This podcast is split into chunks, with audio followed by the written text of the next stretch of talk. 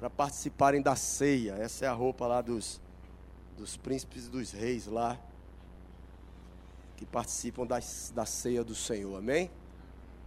Mas nós estamos aqui para ouvir o que o Senhor tem para falar conosco hoje à noite, amém? Aleluia, aleluia. Estamos numa noite de ceia. Baixe sua cabeça agora, não porque vai ficar mais santo, mas para que você possa não perder o foco do que você vai falar com Deus. Peça para que Deus possa me usar para falar com você. Ele usou uma mula para falar com o servo, não tem um rabo de mula, não tem orelha, pode me usar também. Então comece a pedir a Deus agora para falar com você. Amém? Aleluia. Pai querido, Pai celestial, Pai das luzes, nós te louvamos, Senhor. Tu és bem-vindo, Espírito Santo. Esse lugar é teu, Senhor. Temos fome e sede de ti, Pai. Aqui está o teu jardim, vem plantando a tua preciosa semente. Vem fazendo aquilo que tu sabe tão bem fazer, Pai. Vem edificando, vem confortando, vem consolando, exortando, mas vem, vem libertando, batizando o Espírito, curando, salvando, mas vem, Senhor. Te agradecemos, Pai, por essa noite maravilhosa. Obrigado pela habilidade de ministrar a tua palavra, Senhor. Obrigado pela graça para estar aqui à frente, Pai. Te agradecemos, te daremos toda a honra e toda a glória em tudo que tu estás fazendo e irás fazer aqui, Senhor. Em o nome de Jesus, quem crê, diga amém. Aleluia, aleluia. Amado, a Bíblia fala lá em Êxodo que quando Moisés voltou-se para ver que saía fogo na sarça, havia fogo, mas a sarça não se consumia, diz que ele voltou-se para ver e Deus chamou ele. Ele disse que quando ele voltou-se para ver, Deus chamou ele para perto. A Bíblia diz: Chegai-vos a Deus, e ele chegará até vós. E disse que quando ele se chegou a Deus, a primeira palavra Deus disse: Tira as sandálias, porque o solo que estás pisando é santo. As sandálias era o que tinha entre ele e o lugar santo. Amém? Hoje à noite, eu posso colocar o título dessa mensagem: é Não se engane. Qual é o pai que tendo um filho? Aleluia. Obrigado, Pai, pela unção específica para esta noite. Eu te agradeço, Senhor. Aleluia. Aleluia. Qual é o pai que, tendo um filho, ele não cuida e trata do filho naquilo que ele vê que é um perigo para o filho? Vocês estão aqui? Amém? Pois assim é o seu pai. Deus tem cuidado de você. E essa noite faz parte de um cuidado de Deus com a tua vida e com a minha vida. Amém? Deus está sinalizando, Deus está acendendo a palavra lâmpada para os pés e luz para os teus caminhos. Uma lâmpada está sendo acesa num quarto escuro. O que tiver desarrumado, você vai arrumar. Amém? E diz que Moisés tirou a sandália. E eu posso perguntar, e vou focalizar algumas coisas enquanto eu estou ministrando a palavra o Espírito vai falar naquilo que está entre você e o Santo dos Santos. Amém? Porque você já foi santificado pela palavra que tem recebido. Mas algumas coisas têm impedido de você andar naquilo que a palavra diz. E parece que Deus é mentiroso e o que os pregadores do evangelho é um monte de 171.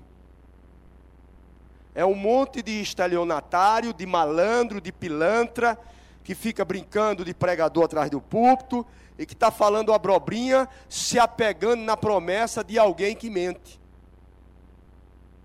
Deus não mente, não há problema com Deus. E eu preciso trazer a luz da palavra para focar a minha vida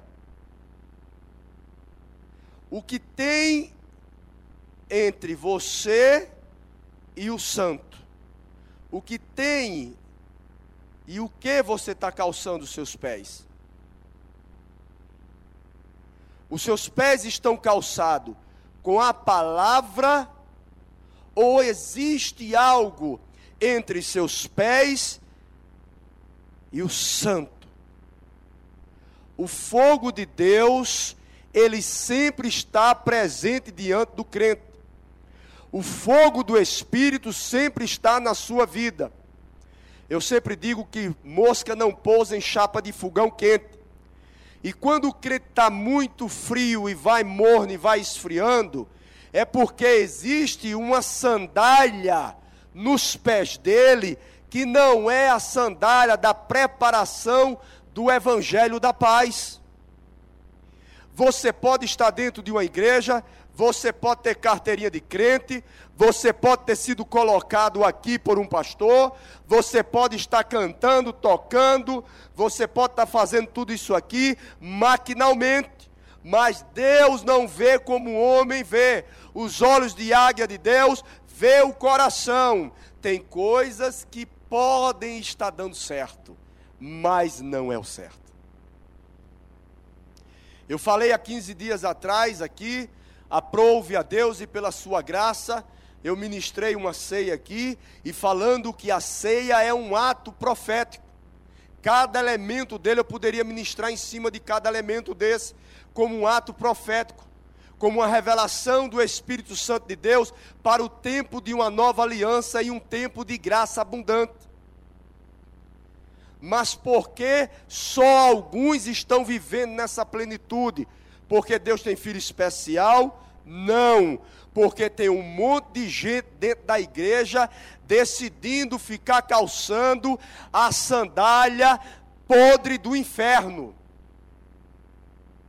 E quando eu falo isso, a sua mente enganosa coloca logo o pecado como uma vida sexual totalmente fora dos parâmetros da palavra de Deus, ainda que isso é verdade. Mas eu te digo uma coisa: talvez você não está indo para um motel com uma mulher estranha, talvez você não está desejando nenhuma irmã dentro da igreja, mas eu vou te mostrar pelo Espírito Santo de Deus que você pode estar tá sentado aqui, sorrindo para mim, dizendo aí: Te amo, te amo, te amo, te amo, e do teto não está passando porque não é o que eu falo, mas o, é o que eu vivo do coração. Acabou o tempo de cultos naturais, está chegando o tempo de cultos sobrenaturais. E o sobrenatural de Deus, amado, é muito pouco, eu te digo, se for somente ver um paralítico se levantar. Eu estava numa cruzada, e quando chegou o dia, estava ministrando eu, Maneco, Sérgio e o evangelista é, Acácio Moraes. E cada um ministrou um dia nessa cruzada de cura. E quando chegou no meu dia, veio, todas as noites era muita gente para ser curada, e veio um paralítico. E quando eu cheguei diante daquele paralítico, eu olhei para ele e veio dentro de mim e pergunto o que ele quer que faça. E automaticamente minha mente ficou guerreando com aquilo. Que loucura, eu vou perguntar a um paralítico que quer que faça. As minhas ovelhas conhecem minha voz e obedecem. A segunda voz foi essa: comando. E o Espírito me trouxe a palavra que Jesus fazia isso. O que queres que te faça? Vocês estão aqui? E eu entendi que era ele falando comigo, meu Rabone. E eu olhei, parecendo um maluco. Os diáconos tudo colado, os outros que estavam em pé para também receber imposição de mão. Todo mundo se virou e olhou para minha cara, já não olhou nem para o paralítico. Parecia que eu era um ET, mas eu estava obedecendo. Ainda que minha mente achasse que eu estava ficando doido. E quando eu olhei para ele, eu disse: Que queres que te faça? Ele disse: Eu quero ter a unção que tem na sua vida para pregar o Evangelho. Ha! Eu dei uma risada porque o diácono estava olhando para mim. Eu olhei para ele, dei uma risadinha para ele, ele ficou todo sem graça. Porque ele também ficou espantado. E eu estava dizendo dentro de mim, eu também estou espantado comigo. Mas eu quero te dizer, querido, melhor é obedecer ao Mestre. Deus tem palavras inefáveis para os homens, mas para os discípulos ele bota tudo mastigadinho e explica: você, quando obedece o Senhor, você pode até se parecer ridículo, mas você vai ver o fruto da obediência.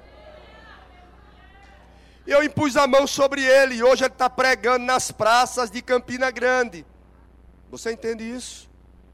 Qual a sandália que está entre você e o santo lugar que você tem pisado, a presença do Senhor? Ou você acha que quando você sai daqui, ou vem para um culto como estava ontem aqui, e vai embora, a cor da tinta da casa ainda é a mesma, a cor do mofo no quarto ainda é o mesmo, porque não mandou ajeitar aquele mofo, aquele lugar é o mesmo.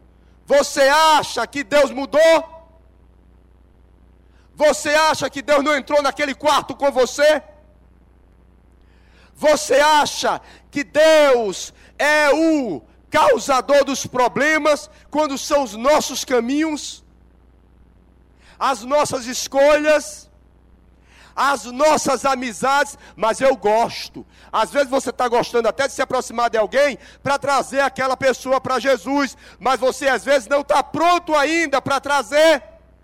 Que sandália você tem calçado? Hoje o Espírito Santo está arrancando sandálias imundas e podres dos teus pés. Não é por força nem por violência, mas sim pelo meu Espírito, assim diz o Senhor. É o Espírito Santo. E se você rejeita essa palavra, glória a Deus, ela volta para mim. Ou a unção fica molhada na cadeira de plástico. Eu não estou aqui mandando recado para você, eu estou mandando um torpedo. Não é uma mensagem de pegar o retrovisor e apontar para alguém. É uma mensagem de colocar o espelho diante da sua face. Porque essa mensagem, amado, toda vez que eu vou buscar algo de Deus para falar ao povo de Deus, isso é uma honra. Ministério, amado, não é peso. Ministério não é desgraça. Ai, para com isso. Ministério não é isso. Ministério é bênção. Tira o foco daqueles que vieram, que não foram os prudentes fundadores, Tira o foco de quem foi lobo com pele de cordeiro. Mas procura foco. Se tu não encontra foco em ninguém, olha para quem tem marca de prego. Não tem desculpa para você. Ministério é bênção. Porque não é um homem que inventa de ser pastor, de ser apóstolo, de ser nenhum dos dois cinco ministeriais. Ministério é chamada de Deus e o ministério se recebe através dos dons do ofício e quem dá é Jesus, o cabeça da igreja.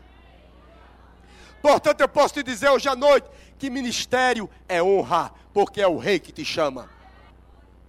É por isso que é perseguido, porque está sendo honrado pelo rei. Se tem aplauso aqui na terra, meu irmão, perdeu o teu galardão. E vou falar aqui para os profetas, tem muitos profetas aqui. Tem coisas que profeta fala e tem coisas que profeta faz, que o galardão não é na terra. Tira, tira, tira os olhos de uma vida limitada. Fique com os olhos naquilo que é eterno. Que sandália você tem calçado? O fogo de Deus não destrói, a sassa não se consumia. Essa palavra lá em Êxodo capítulo 3, versículo 14, não precisa se abrir. Normalmente o nosso português, infelizmente, a origem tanto do hebraico e muito menos do aramaico, ele é muito limitado. O nosso português chega até a deturpar as palavras. Eu tive a oportunidade de ensinar numa cidade e havia uma jovem lá de 30 anos e ela é, estudou é, é, o hebraico e eu não sabia, ele escreve da direita para a esquerda. E ela lá, eu fui dar uma aula demonstrativa e ela conversando comigo, e ela dizendo, professor, você falou coisas aí, você sabe do hebraico o significado disso? Eu digo, não.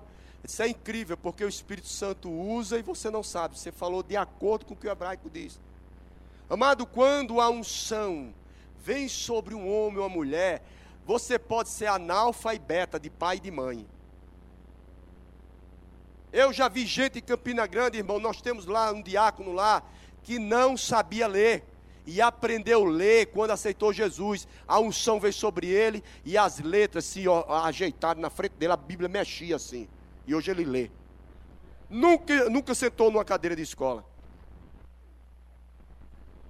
Isso não é uma regra. Mas eu quero te dizer, como o Samia falou ontem: unção, poder, é justamente. Eu gostei demais daquilo ali. Um tempo é o boi andando com o pé na grama. Unção, como é? É o boi em cima do fio assoviando. Ou seja, é uma habilidade de você fazer o que você jamais saberia, saberia que não poderia fazer. Há um tempo, a Bíblia fala do dia mau. A prova vem. O povo da palavra da fé não gosta de ouvir essa palavra, mas está na Bíblia, então rasgue sua folha. A minha eu não rasgo, não. A prova vem, meu irmão, é bíblico. E os livros do irmão Rega falam sobre isso. Tem muito livro do irmão Rega que está chegando agora traduzido.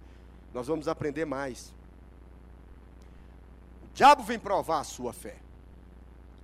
E é diante da prova, irmão, que você vai descobrir que sandália você estava calçando.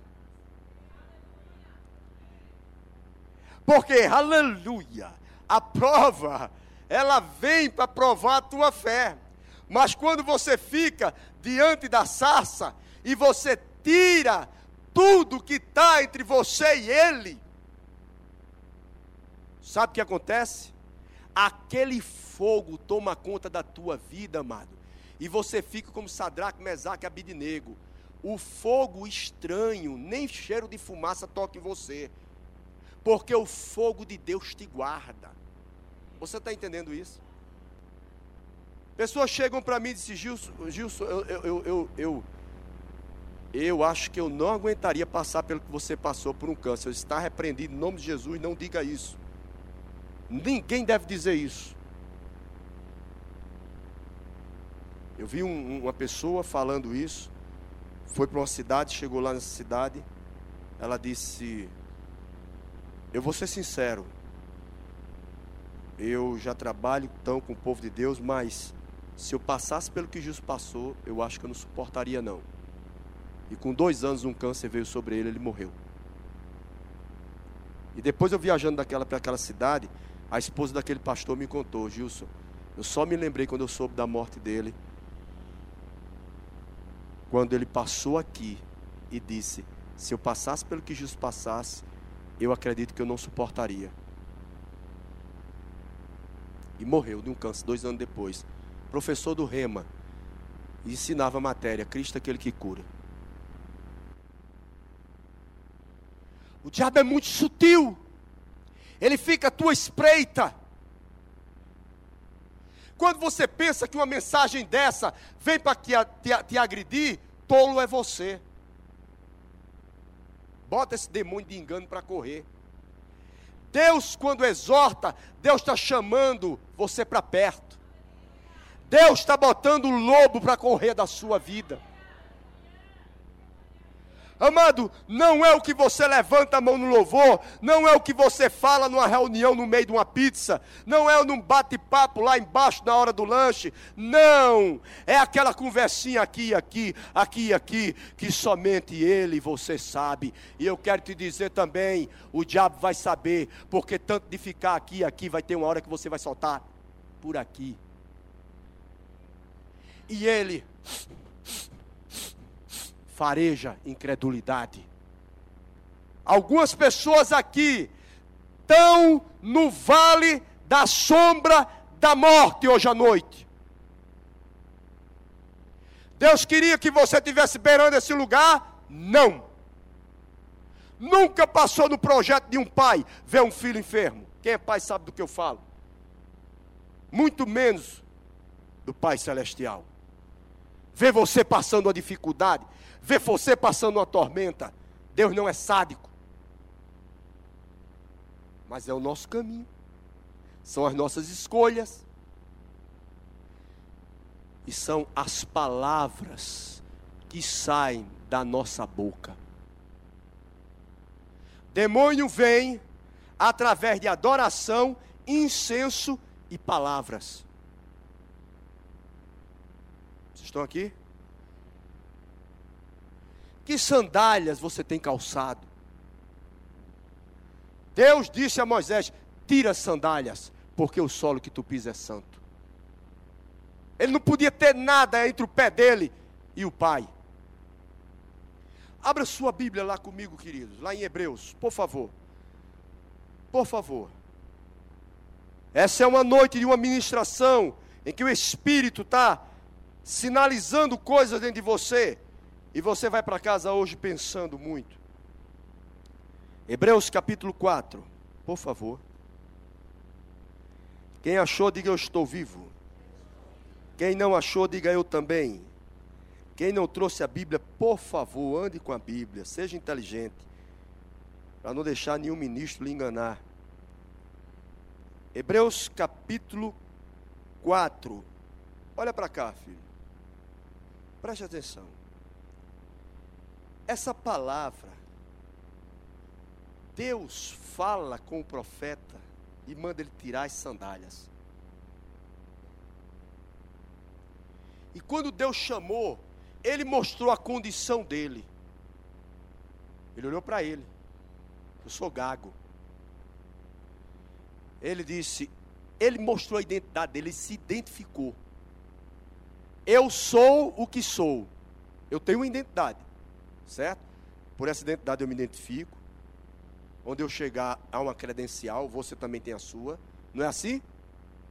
É ou não é? E Deus, ali naquele momento, Deus apresenta a sua identidade. Eu sou o que sou. Só, amado, que essa palavra, no hebraico, no português, a conotação não é essa, você vai ser abençoado. Quando Deus e a Vé olha para Moisés e diz: Eu sou o que sou, ele estava se identificando. Ele estava dizendo essa palavra em hebraico, quer dizer, Irier, Asher, Irier. Irier, Asher, Irier. Que quer dizer, eu serei aquilo que você precisa que eu seja. Moisés pega essa palavra, começa a dizer a dificuldade, começa a querer mostrar para Deus o coração de Faraó, e ele diz: Vai e diz que eu sou. Irie, Asher, Irie. Eu serei aquilo que você precisa que eu seja. O que é que Moisés precisava? Em determinado momento, ele precisou que a vara dele engolisse a vara dos magos que viraram serpente. Então, naquele momento, Irie, Axé, Irie, ele se tornou na cobra que engoliu as outras cobras. O que é que ele precisava? Naquele momento ele precisava que o mar se abrisse. E o que foi que o Senhor fez por ele? Irie, Axé, Irie. Eu serei aquilo que você precisa. O que é que você precisa? Que o mar se abra? Eu serei o mar aberto. Deus não é homem para que minta, nem filho do homem que se arrependa, nem tem filhos prediletos. Deus é Deus e é Pai de amor, agindo Deus quem impedirá? Ninguém. Eu serei para você aquilo que você precisa hoje à noite que eu seja, mas tira aquilo que está entre você e o fogo meu que não destrói, mas que consome tudo aquilo que está impedindo de tu receber o que eu quero me tornar para você. Deus não muda. A Bíblia mostra as estações e os períodos dos tempos. Você vai narrando de Gênesis até Apocalipse, você vai vendo o caráter do Pai. Em todo tempo a Bíblia está sinalizando para quem? Para você, não seja enganado. Não seja enganado.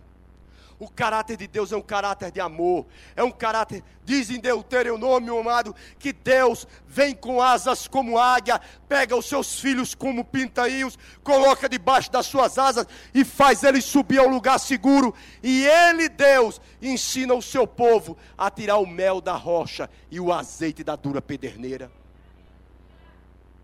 Deus, cuidando de um povo hebreu, o povinho bronqueiro. E agora? Com você. Ele jogou maná fora a receita? Foi? Jogou não. Ele tem receita para você. Agora você está disposto a jogar algumas coisas fora? Você está disposto a abrir mão de algumas coisas? Você está disposta a abrir mão de algum relacionamento? Eu li um livro interessante há pouco tempo e esse homem dizia, ele falando sobre a eternidade, ele dizia algo, ele diz algo interessante. Ele diz assim: Qual é o homem que vai, a mulher que vai, o homem que vai para o altar com a noiva diante de um sacerdote e chegando lá fazendo aliança, aquela noiva diz: Tudo bem, nós vamos ter uma aliança. Eu tenho uma aliança agora com você, eu sou sua. Mas de vez em quando eu vou ter um relacionamentozinho com fulano, com fulano, eu vou dar um passeiozinho de vez em quando, mas você é aquele que eu tenho aliança. Quem aqui se casaria? Amado, quem foi que disse que eu e você temos direito de fazer aliança com o rei e ter vida fora? Deus está tirando poeira aqui. Da... Por favor, não se engane, eu não estou falando só de aqui. Eu dei um exemplo, mas não estou falando pecado sexual só, que também é. Porque a igreja pega um foco e esquece um monte de amarra que tem de rabo preso. Quem disse que você pode dizer, Senhor, tu és Senhor da minha vida? Se Ele é Senhor, meu irmão, Ele é Senhor, Ele é Senhor das tuas finanças? Eu estava num culto como esse, e havia um homem de Deus ministrando. E no meio daquela ministração, Deus conhece meu coração, estou dando esse testemunho aqui, porque o Espírito está falando para eu dar esse testemunho. Ele estava tirando uma oferta para uma construção. E dentro de mim veio, amado, o meu maior sonho era ter minha casa própria. Então eu juntei uma grana, comprei a casa própria. Noivei com Silvia e comecei a reformar a casa. Aquela casa de boneco, sabe aquele o casal recém-casado, aquela casinha a gente fez tudo lindo, arrumadinho, gostoso. E eu me lembro que a primeira vez que nós entramos na casa, eu olhei para Silvia e disse, Silvia, nós, olha bem o que você declara. Você esquece, mas Deus não. Silvia, essa casa não é nossa, nós somos apenas mordomos dessa casa que é o mordomo, cuida do que é do outro. E toda vez, depois a gente conversando, ela disse: Isso, tu já tu notou que todo mundo que a gente chamar para vir jantar aqui em casa, todas as pessoas que chegavam, a gente recebia dizendo isso, eu e ela. Mas Silvia, que casa arrumada, que casa linda, que casa. Amada, essa casa não é nossa. Nós somos apenas o mordomo. Nós declaramos isso um bom tempo. Eu estava num culto ele estava tirando uma oferta para uma construção. E de repente, me dê a casa. Está repreendido. Me dê a casa. Você não disse que eu sou o dono da casa? Amado começou a dar coceira onde não tinha. Eu comi, porque. E eu olhei para Silvia igreja estava lotada, eu olhei para Silvia. Eu disse, Silvia, Deus está falando algo comigo. Ela disse, eu sei o que é. Eita, era tudo que eu queria ouvir. Eu disse, diga. Ela disse, ele está pedindo a casa, né? Eu digo, é. Ela disse, amém. Nisso, Sâmia estava do outro lado. Depois ela falou que testificou no coração dele que naquele momento nós estávamos dando a casa. Depois Marco Jatobá estava lá no meio das cadeiras, se virou para a esposa e disse: Rapaz, Gilson vai dar a casa. Olha aí. E amado, e tome eu me coçar, porque amado, se ganha pela força.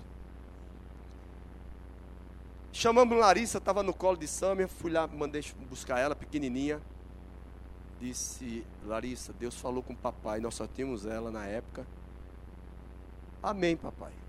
Família, eu, Silvio e Larissa na época. E eu fiz um grande erro, porque hoje eu não faria mais assim. Eu coloquei no papel, na hora que passou a salva, coloquei meu nome e disse a casa Foi lá para dentro, um diácono viu, um se espantou, e foi, foi, foi. Daqui a pouco a igreja estava sabendo, todo mundo estava sabendo, a rua estava sabendo, a cidade estava sabendo. Aí meu chefe chega no, trabalho, na, no, no salão, vai levar a esposa dele, ímpio todo. A esposa dele está lá no salão, entra uma irmã da igreja, cheia de boa vontade. A mulher, seu esposo é o chefe de Gilson? É, é. Aquilo é um homem de Deus. É, o que foi? Olha, hum, pois Gilson não deu a casa dele para a igreja. Sabe, tem que ter prudência, mano. Tem coisa que não edifica, escandaliza. Resultado, aquela mulher, quando ouviu isso, e o meu chefe, quando ouviu, no outro dia, reunião geral no departamento. Manda toda a liderança, manda me chamar. Você está ficando doido? Americano vem lá dos Estados Unidos agora e está fazendo sua cabeça, porque eu fazendo parte de um órgão muito duro, meu irmão. E tome pressão em cima de mim. Aí agora vem os crentes, lavados no sangue, cheio de boa vontade. Silvia no outro dia. Alô? Silvia? Oi, fulana. Ai, Silvia, eu estou tão preocupada com o Gilson. Que foi? É, Silvia, vocês deram a casa de praia, não foi, Silvia? Que em Campina, o pessoal tem casa na praia. Uma boa parte de gente, o pessoal lá sempre compra casa nas praias por causa do veraneio.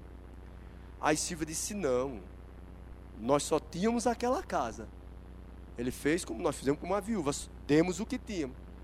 Ai, mulher, pelo amor de Deus, não foi uma coisa dessa, não. É que Gilson é tão empolgado Olha, mulher, amada, eu quero te dizer uma coisa. Que sandália você tem calçado? O que é que você tem plantado no reino de Deus e botou a sandália do arrependimento? E Deus hoje está mandando você tirar essa sandália para que a bênção que está liberada, está na esquina, chegue nas tuas mãos. Você vai ceiar hoje debaixo de um novo arrependimento. Quando o profeta serviu o holocausto, a Bíblia diz que ele ficou tangendo as aves de rapina. Quando você faz algo para Deus, não se, se, se, surpreenda que até quem você acha que é muito ungido voltasse contra você. Deus falou foi com você. O que é que Deus falou para você para você fazer? Ele não é seu Senhor? Ele não é seu Senhor? Qual a sandália que você tem pisado? O problema não é porque deu e não viu o resultado. Esse não é o problema, amado, porque Deus. Amado, eu quero te dizer uma coisa: o semear é opcional, mas a colheita é certa. E aí vieram ministros, é, porque na época, nesse mesmo dia, de manhã, eu fui para um culto numa outra igreja, outro ministério. E quando eu cheguei lá, era Erene que estava pregando nesse ministério. E Erene ministrando lá, de manhã, logo cedo, Silvia grávida.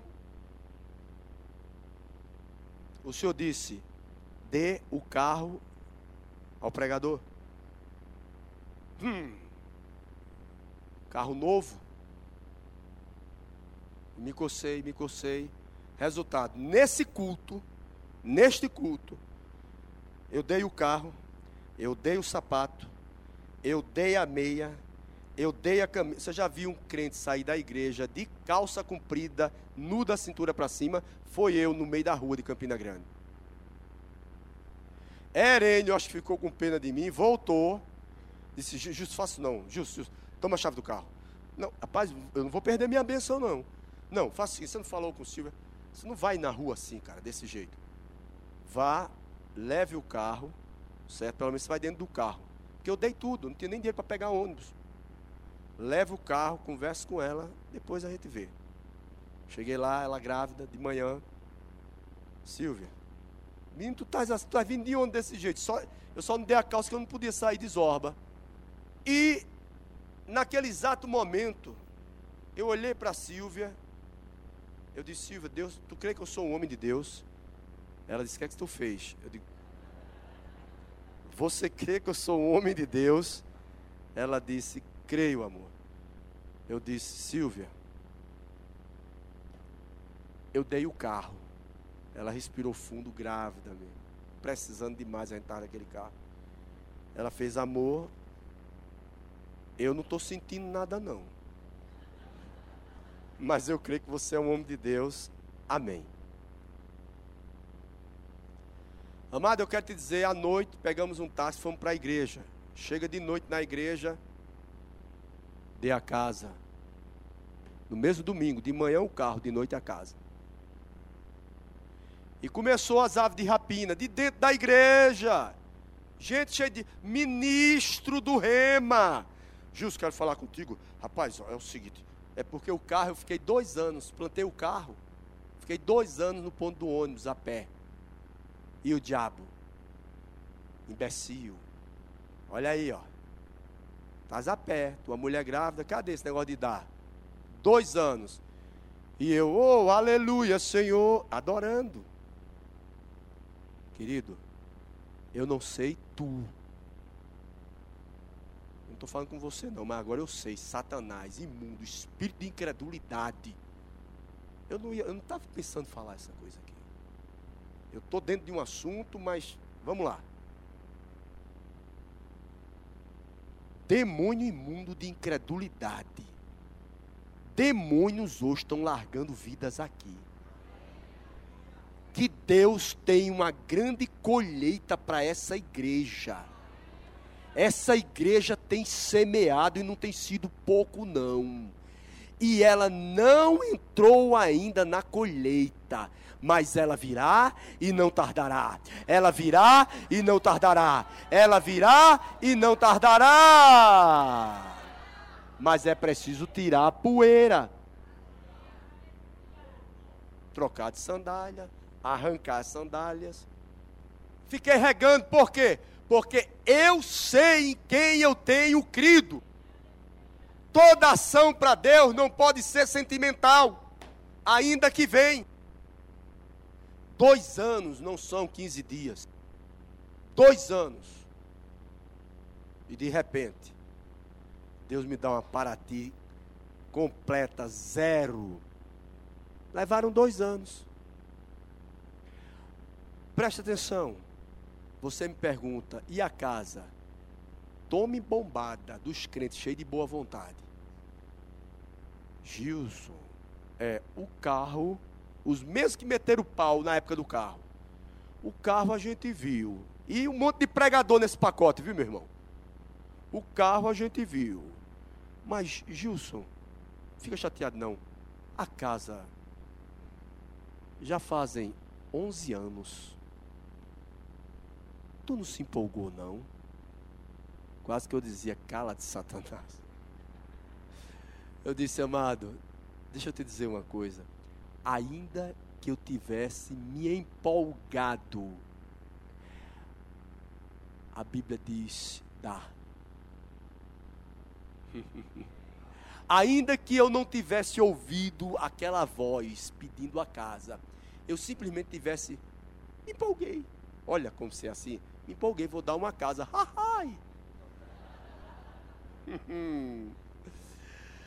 Pois há uma lei no reino do Espírito. E Deus ainda bota um fundamento em Hebreus. Eu não sou ingrato para me esquecer do vosso precioso trabalho para com os meus santos. E tudo que você planta no reino é para os santos. Aí você diz que ele é senhor, mas ao mesmo tempo você deixa de fazer coisas porque você não diz, mas você age como se ele fosse ingrato. E Deus vai pesar são as coisas do coração. Amado, eu cheguei a um ponto de entrar, parecia Moisés saindo com o povo hebreu do Egito. Eu deixei uma casa própria, um irmão arrumou um caminhão baú, aí nós botamos a mudança. Eu, Silvia, sem carro, dentro daquele caminhão, com a mudança dentro, Larissa, na maior alegria do mundo. E eu disse: Meu Deus, eu estou ficando doido. Doido, varrido. Que alegria é essa, Silvia? Silvia, a gente já foi feliz morando numa casa alugada, como a gente está agora, não. Então vamos dançar? Começamos a dançar na sala. A casa lá vazia, a gente botando o para dançando. Meu irmão, quero te dizer uma coisa. Diz que você planta de dia e de noite, dorme de dia, dorme e acorda, dorme e acorda, e não sabe como ela, a semente está brotando. E ela vai dar muito mais do que você imagina. Amado, eu tenho colhido um ministério, eu tenho colhido uma unção na minha vida, eu colhi, eu colhi curas que pela medicina não tinha como eu estar aqui falando com você. Você não pode limitar a multiplicidade da graça em cima de uma semente.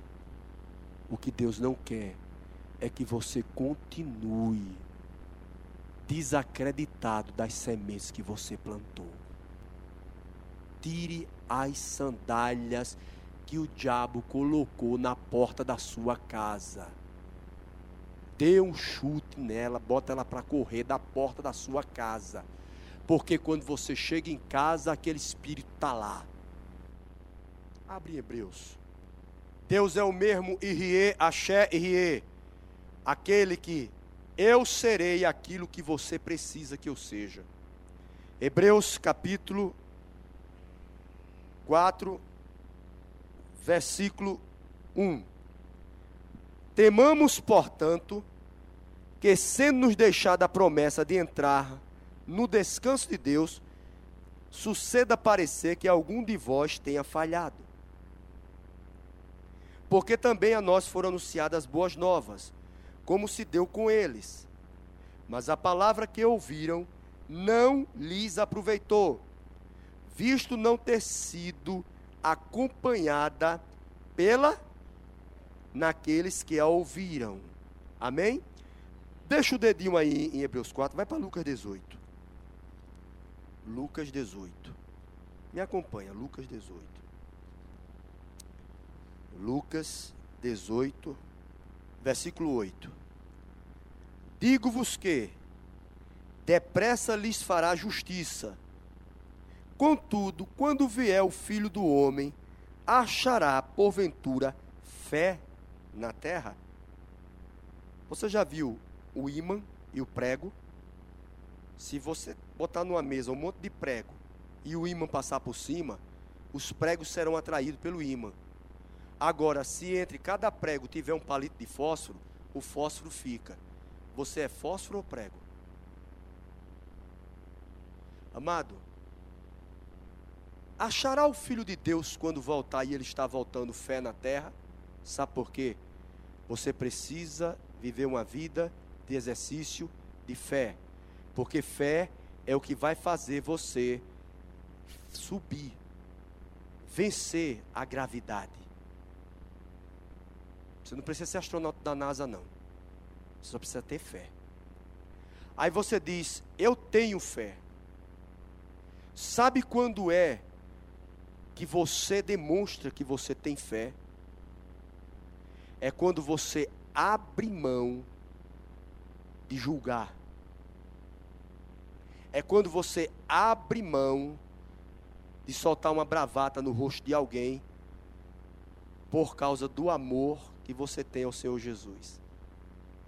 Amado, a vida em fé não é somente aquela vida em fé para chamar a existência as coisas que não existem. A vida em fé é uma vida que faz você andar em amor com seu irmão. E nós estamos diante de uma ceia. Achará o Filho de Deus fé na terra quando voltar? Você vai andar na terra nesses últimos dias amando por fé. E você vai começar chamando à existência o que não tem nenhum sentimento e ele vai passar a existir. Mas se você não, esse é o vínculo, é o amor, meu irmão. Agora volta um pouquinho mais. Presta atenção. Versículo 7. De novo determina certo dia hoje, falando por Davi, muito tempo depois. Eu estou em Hebreus 4, ok? Desculpa, Hebreus 4, desculpa. Hebreus 4, 7. De novo determina certo dia hoje, falando por Davi, muito tempo depois, segundo antes fora declarado: Hoje, hoje, hoje, se ouvirdes a sua voz, não endureçais o vosso coração. Versículo 9. Portanto, resta um repouso para o povo de Deus. Porque aquele que entrou no descanso de Deus, também ele mesmo descansou de suas obras, como Deus das suas. Esforcemo-nos. Sabe o que ele está dizendo aqui? Seja vigilante. Seja vigilante. Para você alcançar um galardão, meu irmão, você precisa ser vigilante. Tem muito crente andando a vida cristã como Alice no país das maravilhas. Sabe Chapeuzinho Vermelho? Passeando no parque. Tem muito crente que está assim. Andando, sabe, distraído. Olha, seja, esforcemo-nos, seja diligente, pois por entrar naquele descanso, a fim de que ninguém caia, segundo o mesmo exemplo de desobediência. Porque a palavra de Deus é viva e eficaz, e mais cortante do que qualquer espada de dois gumes, e ela penetra até o ponto de dividir alma e espírito, juntas e medulas, e é apta para discernir os pensamentos e propósitos do coração. Amém? Ou seja, a palavra de Deus, quando diz que ela é viva e eficaz, viva e eficaz, ela está dizendo que essa palavra de Deus, ela produz um resultado na sua vida. Agora, o que faz você desfrutar desses resultados da palavra, que já está disponível para você, é você ser diligente, porque você pode estar dentro de uma igreja e você está enganado, e você não entrar no repouso, não entrar no descanso, não entrar naquela pátria celestial, meu irmão.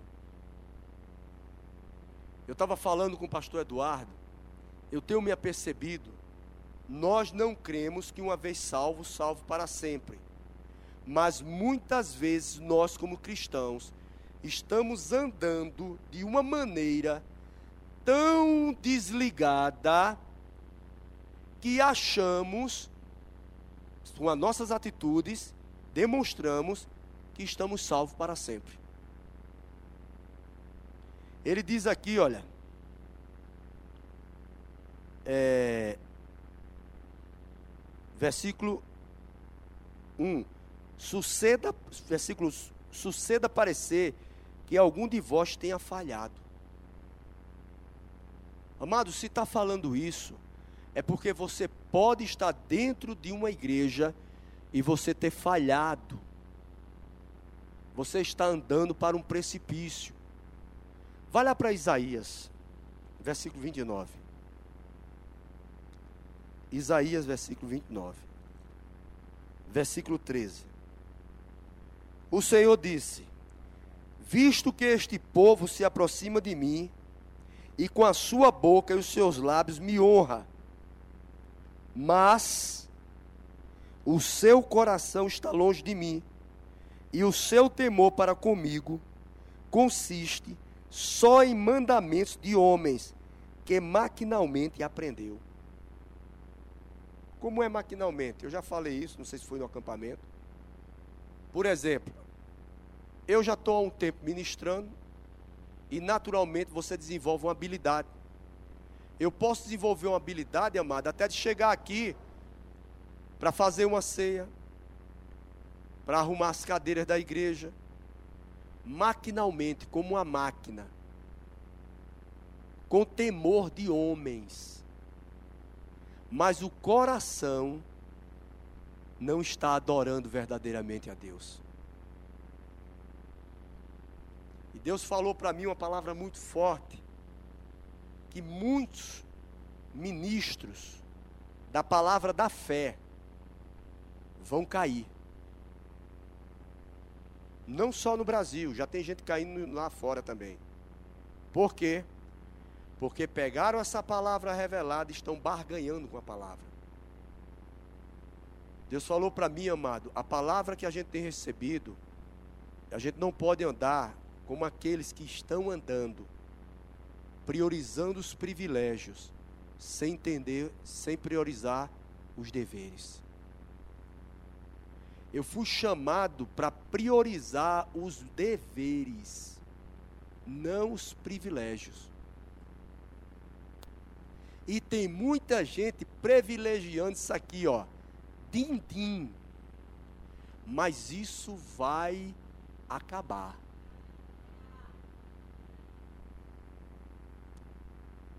Vai para Romanos, capítulo 11. Estamos diante de uma ceia. Romanos 11. Vocês estão aqui? Eu acho maravilhoso quando está assim. Eu gosto. Estou falando sério. Porque está entrando. Romanos capítulo 11. Aleluia. Eu estou na dispensação da graça. Deus é maravilhoso.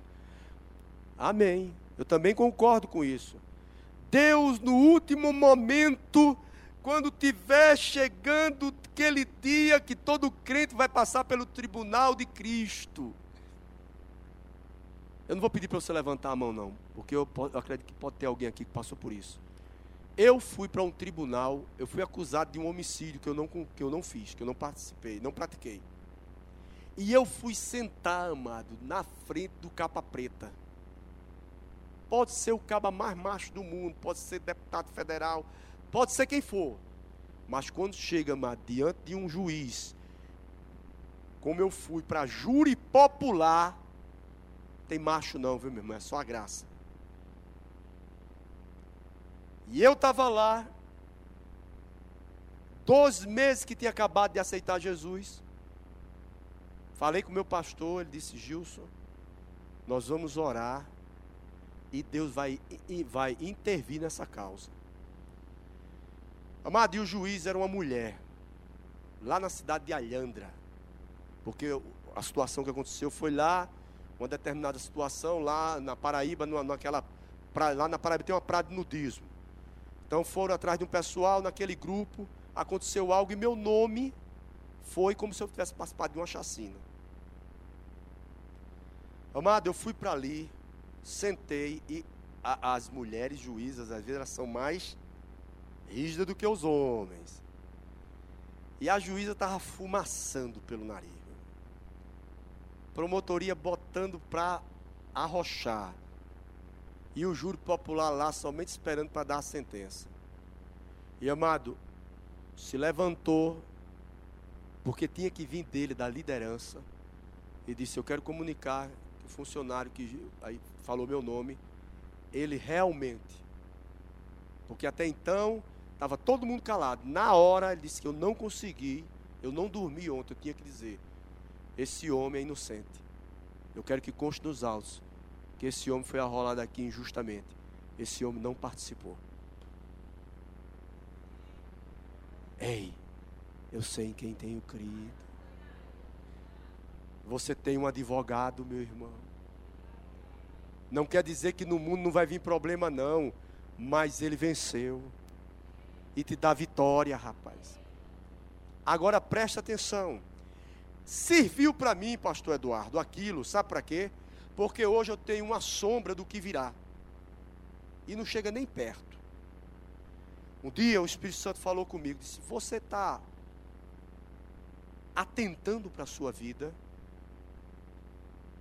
Lembre-se, não se esqueça que eu permiti você ir a um júri popular diante de um juiz para você, eu permitir, para você ficar dentro de você um temor, porque maior será o meu tribunal para te julgar. Você creia ou não, hoje à noite acorde, você vai passar por um tribunal. E olha, Jesus, ele vai ser o juiz. E nesse tribunal, amado, se as suas obras for de palha, de feno ou madeira, vai ter tudo, vai ser provado no fogo. Cuidado para você não ser envergonhado e ter uma surpresa. E olha, o que você fez com a cruz, o que você fez com a cruz, ela determinou a tua vida eterna, não foi assim? É ou não é? Você não aceitou? Agora, como você vive aqui depois de crente, vai determinar o teu galardão lá.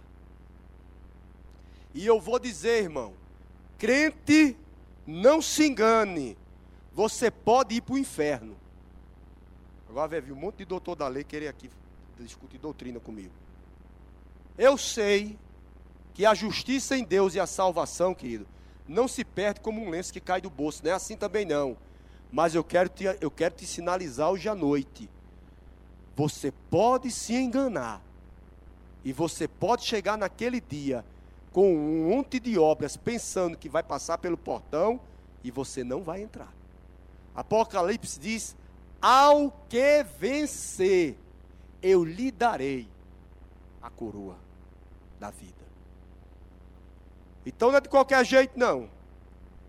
Tem alguém ensinando um céu diferente aí. No céu que eu creio, no céu que meu pai tem falado comigo, nos vislumbres que Deus tem me dado em algumas situações, de algumas coisas do Espírito, no céu não tem mentiroso, no céu não tem bajulador, Deus odeia o bajulador.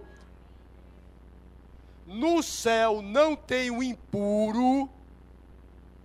Tem alguém se não tem, não tem dois céus não, meu irmão.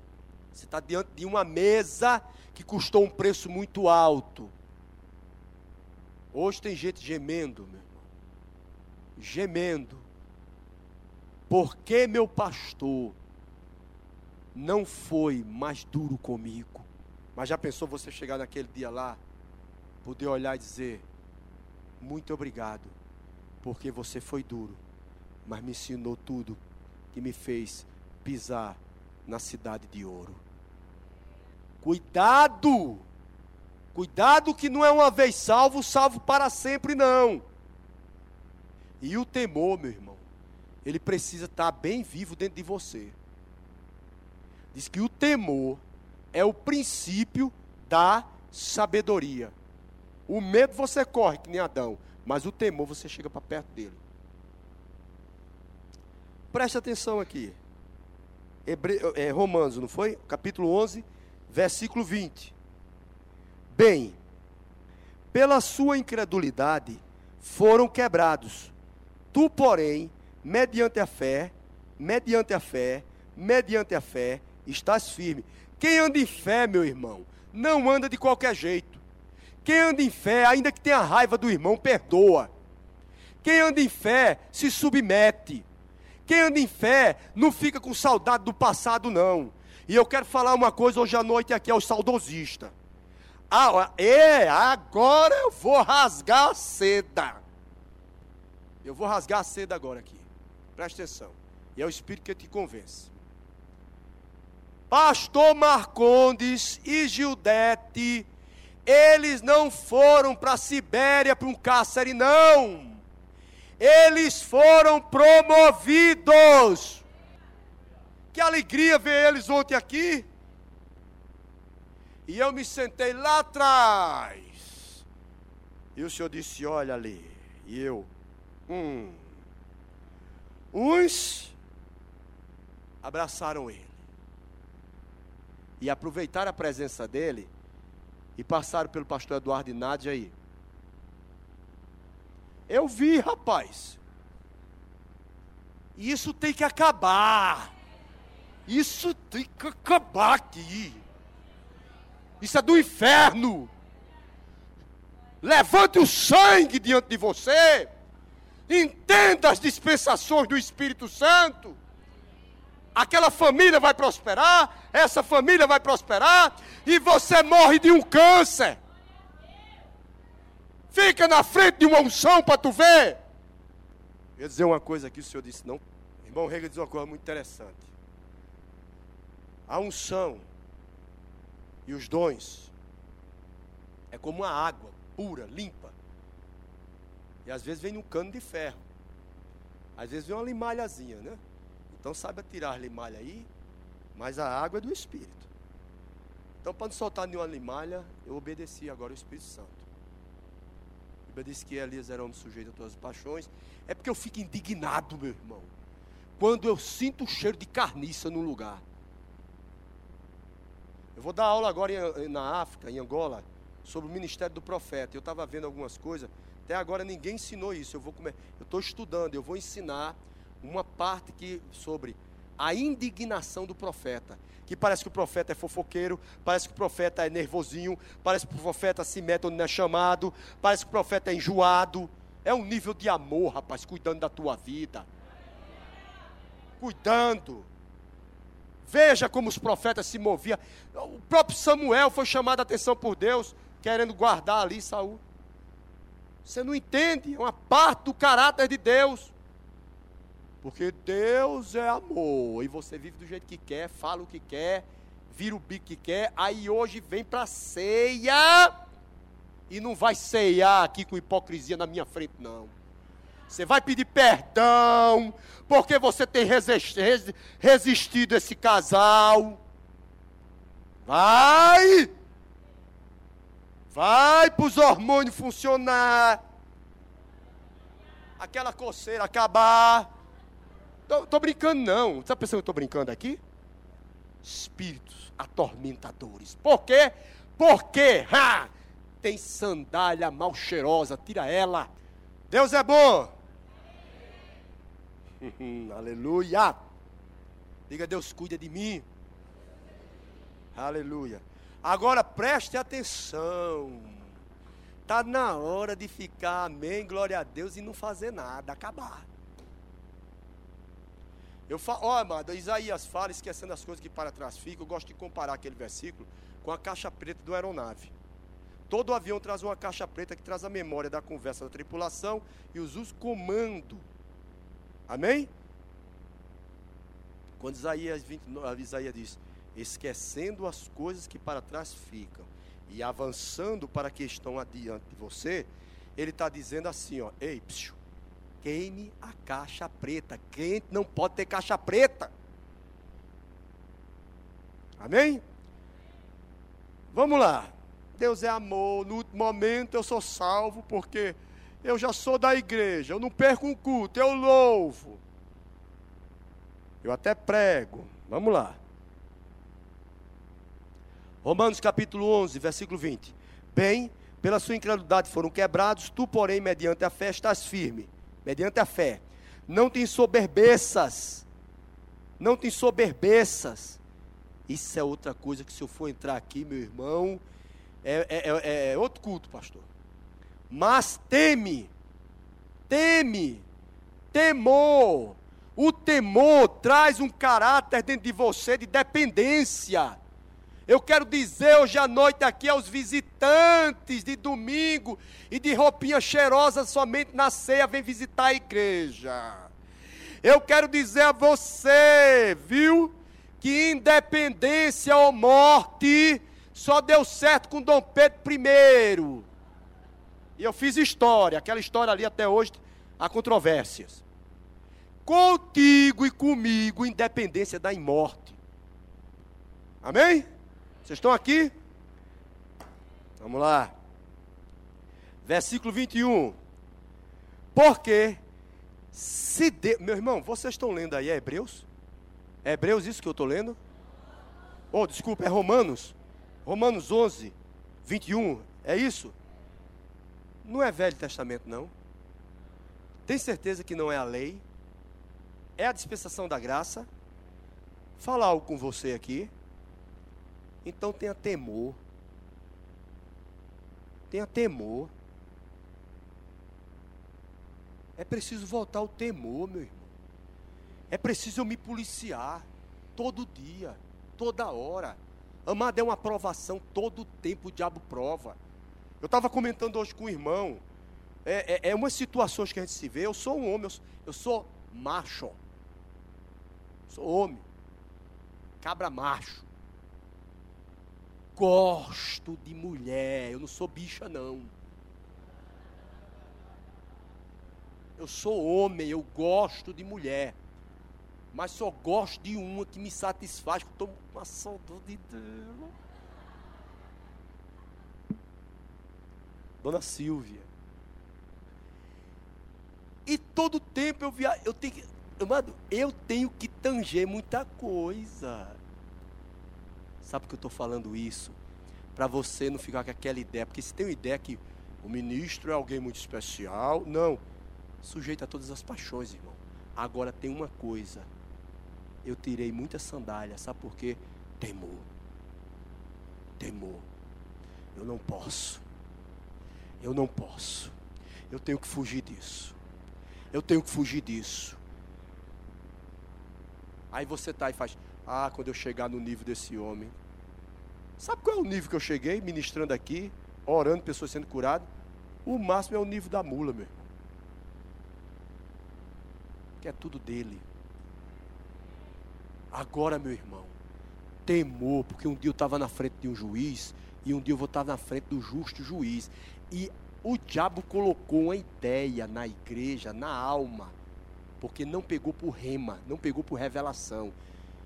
Irmão, eu no tribunal, eu vou estar diante do justo juiz. Isso mesmo. E na justiça, você acha que ele vai deixar você entrar cheio de creca para pisar na cidade santa? Não, ele é justo com aqueles que pagaram o preço.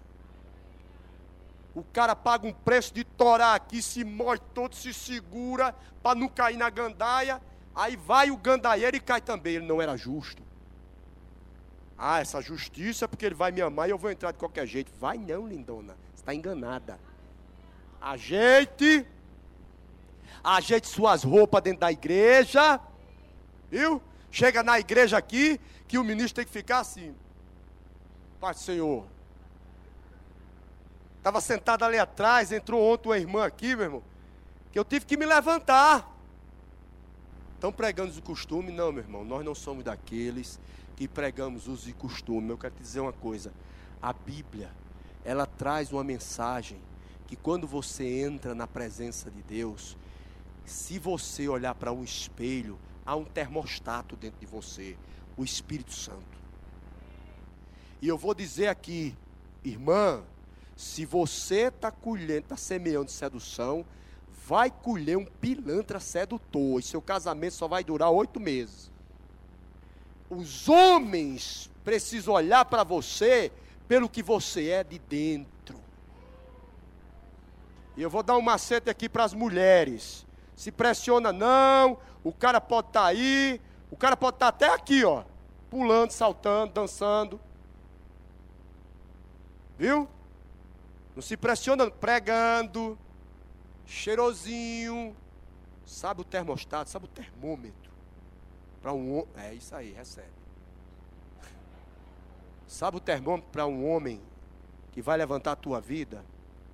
Primeiro, ele tem que amar a Deus mais do que ama a mãe dele, o pai dele, o filho dele, os amigos dele, a mulher, tudo. Ele tem que amar a Deus mais do que tudo eu estou vivo porque eu encontrei uma mulher que ela não abre nem para um trem para Jesus. E dei meio mundo trabalho a ela. E quando eu estava morrendo, ela podia dizer: vou ficar com uma pensão, estou livre, vai-te embora. Vai para o céu, vai para o céu. Fez não. Chegou para o médico com um tumor lá com câncer. Na frente de Guto ele viu. Olha, aqui ela fez, doutor, ele não morrerá, mas ele viverá para contar os feitos do Senhor com a barrigona deste tamanho. Você precisa de uma mulher assim e você precisa de um homem assim. Se ligue. Vamos lá. Hebreu, é, Romanos. Romanos 10, 20, 10, 11. Não, peraí. Estava só vendo se vocês estão ligados mesmo. Eu mandei se ligar, né? Vamos lá. o alinho aqui que não vê. Não. Romanos 11, 21. Porque, porque, porque, se Deus não poupou os ramos naturais, estava falando de quem? Dos judeus. Amém? Também não te poupará. Isso fala algo com você, meu irmão? Isso fala algo com você? Eu vou falar uma coisa que não tem se falado muito nas igrejas, não, viu? Olha, quem já teve dor de dente aqui? Todo mundo, né? Não é, é brabeza? E, e aquela que quando vem de madrugada, você tem que sair quando tem, porque dentista é uma onda. Tem que esperar para outro dia, não é isso? Mas você não tem uma esperança? Qual é a tua esperança? É que pelo menos bota gelo, bota não sei o que, toma isso, toma aquilo, bota calor, faz tudo. Porque de manhã eu vou para o dentista. Já acorda ele, liga e prepara logo o consultório amanhã de manhã. Não é assim? Não tenho esperança? Tem ou não tem? Agora tem uma dorzinha que é bronca, viu? Essa eu nunca tive nem vou ter. Dona Silvia já teve, mas já muita gente me fala. É dor de ouvido. Nunca tive nem vou ter. Diz que é brabeza, né? Mas já tive uma que é pior, eu acho, eu acho, é dos rins. Não é dor, não arrocha o nó. Mas você não tem esperança? Vai para um hospital, hein? É ou não é? Não é assim? Você está na rua, vai para um jantar, conversa, está cansado, e está na hora de ir embora, você está cansado, mas todo mundo está ali, você não tá, às vezes está com vergonha de dizer vamos embora, e está ali, você está querendo, a sua cama lhe chama, o oi está revirando, mas não tem esperança. Uma hora vão levar para dormir, não vão? Você não vai? Tem esperança que vai deitar naquela cama, não tem? Hein? Gostoso, né? Está rindo, né? Ao longo dos anos, Satanás tem investido alto para que os púlpitos não ministrem sobre a doutrina que fala do inferno. Você não precisa falar de inferno para trazer ninguém para Jesus. Fala da graça que foi perdoado. Agora, Jesus, para os discípulos, estamos numa ceia, para a igreja, veja quanto Jesus falou sobre o inferno. Lá não tem esperança nem porta de emergência.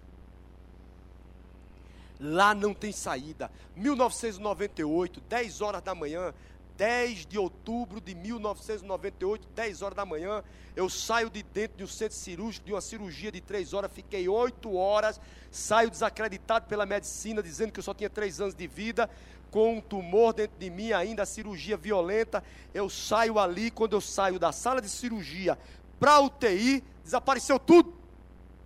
Eu não dei glória a Deus nem aleluia, não, porque eu quis foi pular e sair, foi uma coisa horrível. Eu não vi mais prédio, eu não vi teto, eu não vi nada. Amado, eu só posso dar um exemplo, que foi que eu encontrei no livro do irmão Reagan, depois, porque eu não tinha lido ainda esse livro. Aquele estudo bíblico sobre a fé, o grandão. Ele fala no outro livro também, que ele disse que desceu as trevas e dava para cortar de faca. Foi o que eu vi. Amado, eu vi as trevas. Esse preto, isso não é preto, não, está brilhando. Não tem nada preto aqui igual o que eu vi. Eu podia cortar aquilo de faca. E era.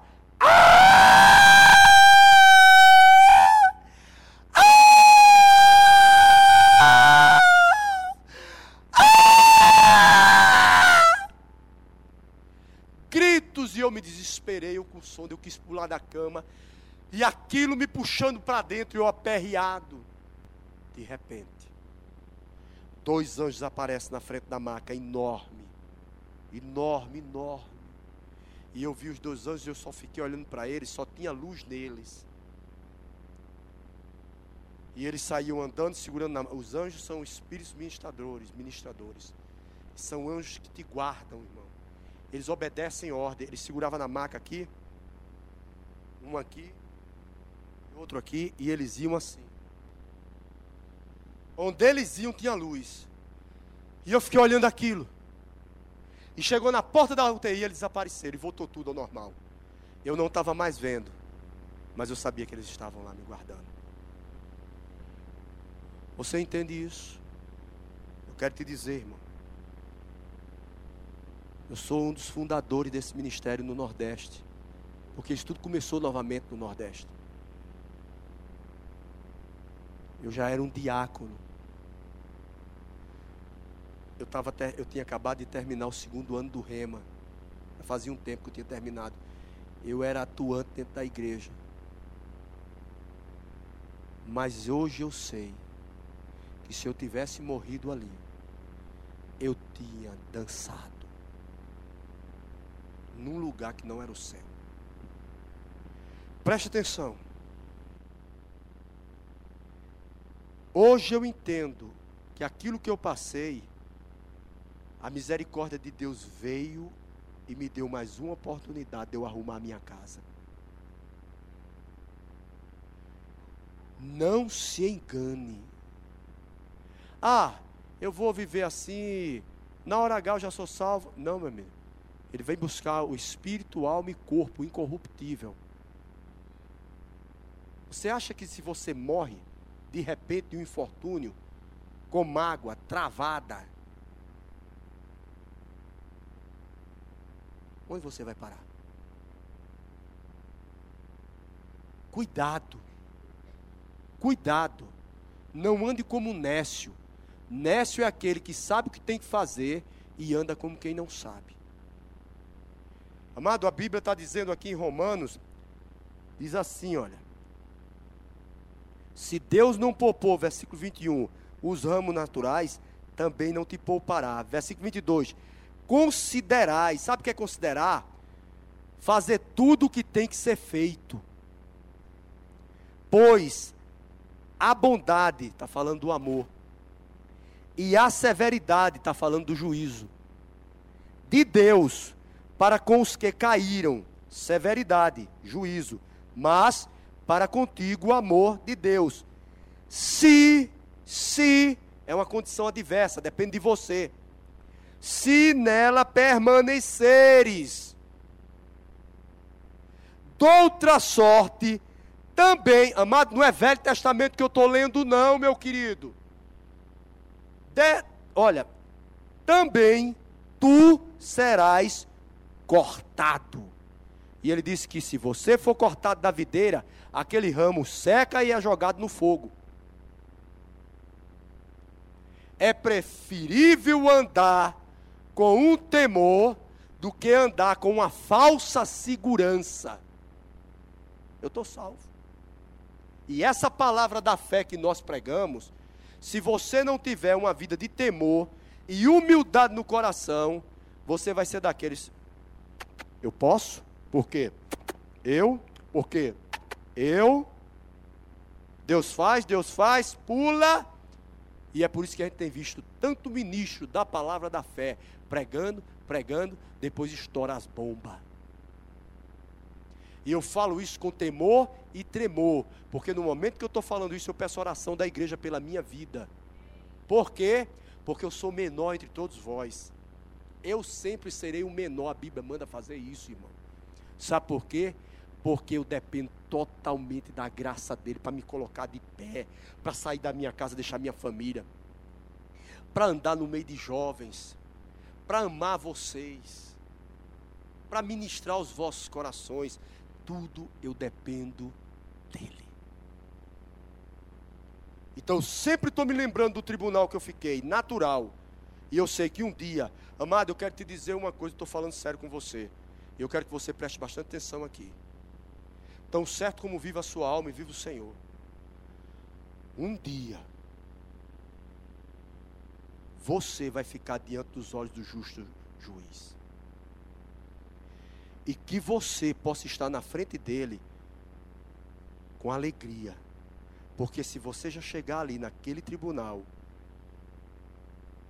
com condenação dentro de você, você já tem dentro de você o resultado da sentença. Eu estava orando ali, eu disse, Pai, eu te peço hoje, dois anjos dentro desse culto, com duas câmeras de filmar. Tem anjos aqui, filmando esse culto. Porque está registrando a tua postura, a atitude do teu coração, a medida como você está ouvindo, porque você não vai ser enganada. Aqui na terra, você teve os profetas que falou com você. Você, estou falando individualmente, não estou falando para um grupo de gente me olhando, não. Você não pode mais andar do jeito que você quer. Você tem que submeter ao senhorio dele, se você quiser um completo galardão.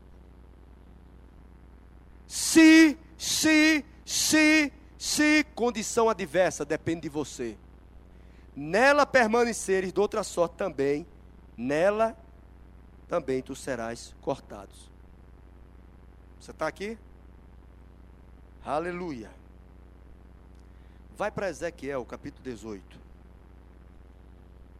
Ezequiel 18. Olhe para mim, por favor, querido. Quem convence você é a palavra. Eu não, eu não posso convencer homem nenhum. Quem sabe aqui, Deus não diz esquecendo das coisas que para trás ficam. Ele está falando com quem? Diga comigo. Ele está mandando você, depende de você. Amém? Soltar as amarras, ok? Para você desfrutar do que Ele tem para você. Deus tem trazido promessas, Deus tem estabelecido coisas e está estabelecendo hoje à noite. A Bíblia também diz que Deus pegou todo o seu pecado. O que foi que ele fez? Jogou aonde?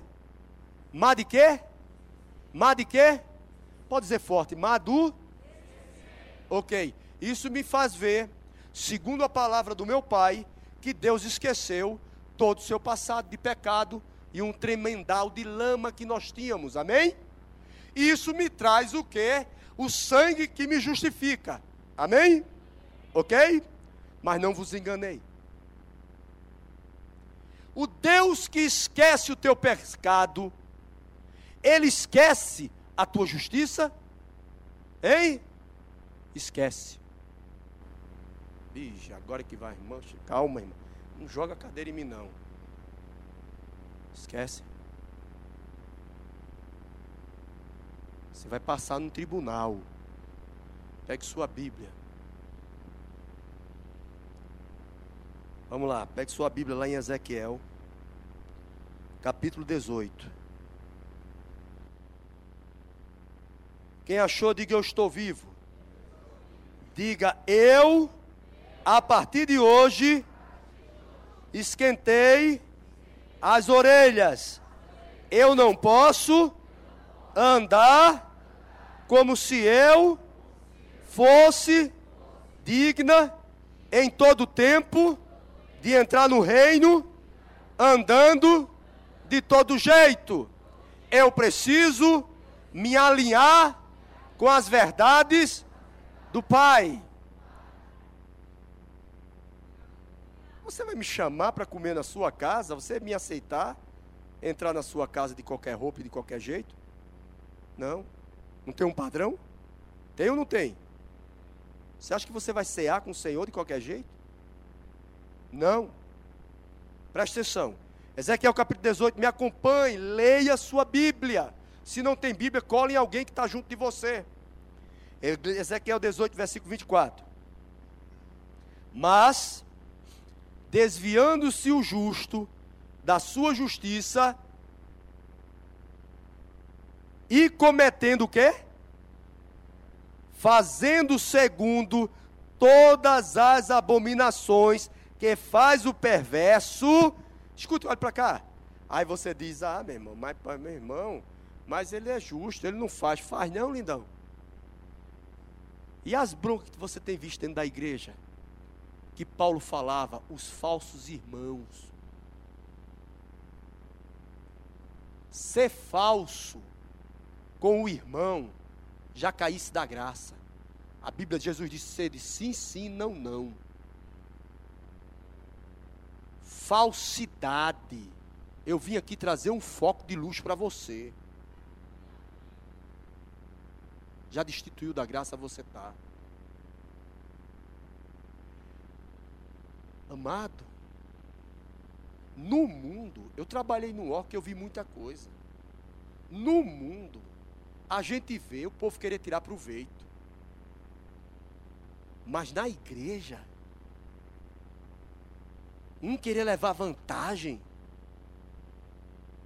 um querer apagar a vela do outro para poder subir aqui, Um ouvir um, um, um irmãozinho vir numa quinta-feira aqui ministrar e depois ir para casa do irmão e detonar?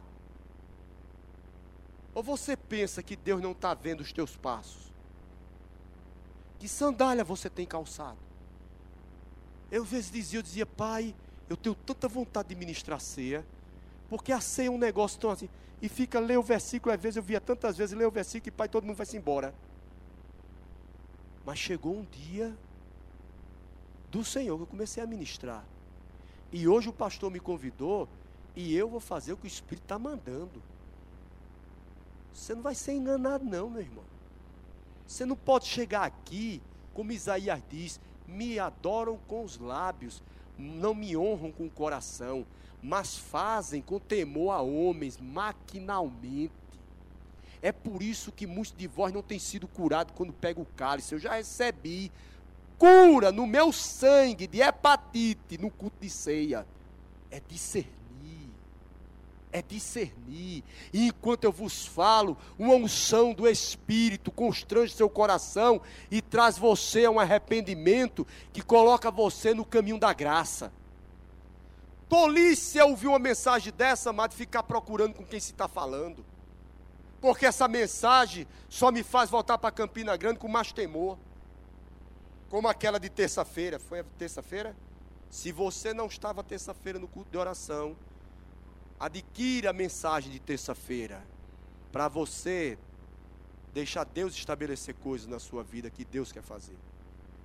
Amém?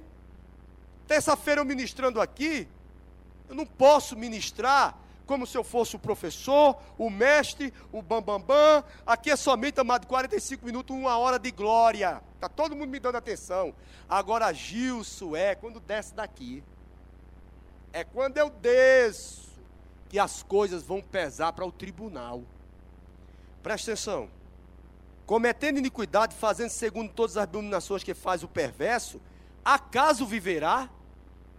Quantas vezes você tem visto dentro da igreja gente levantando a mão, adorando e andando como perverso.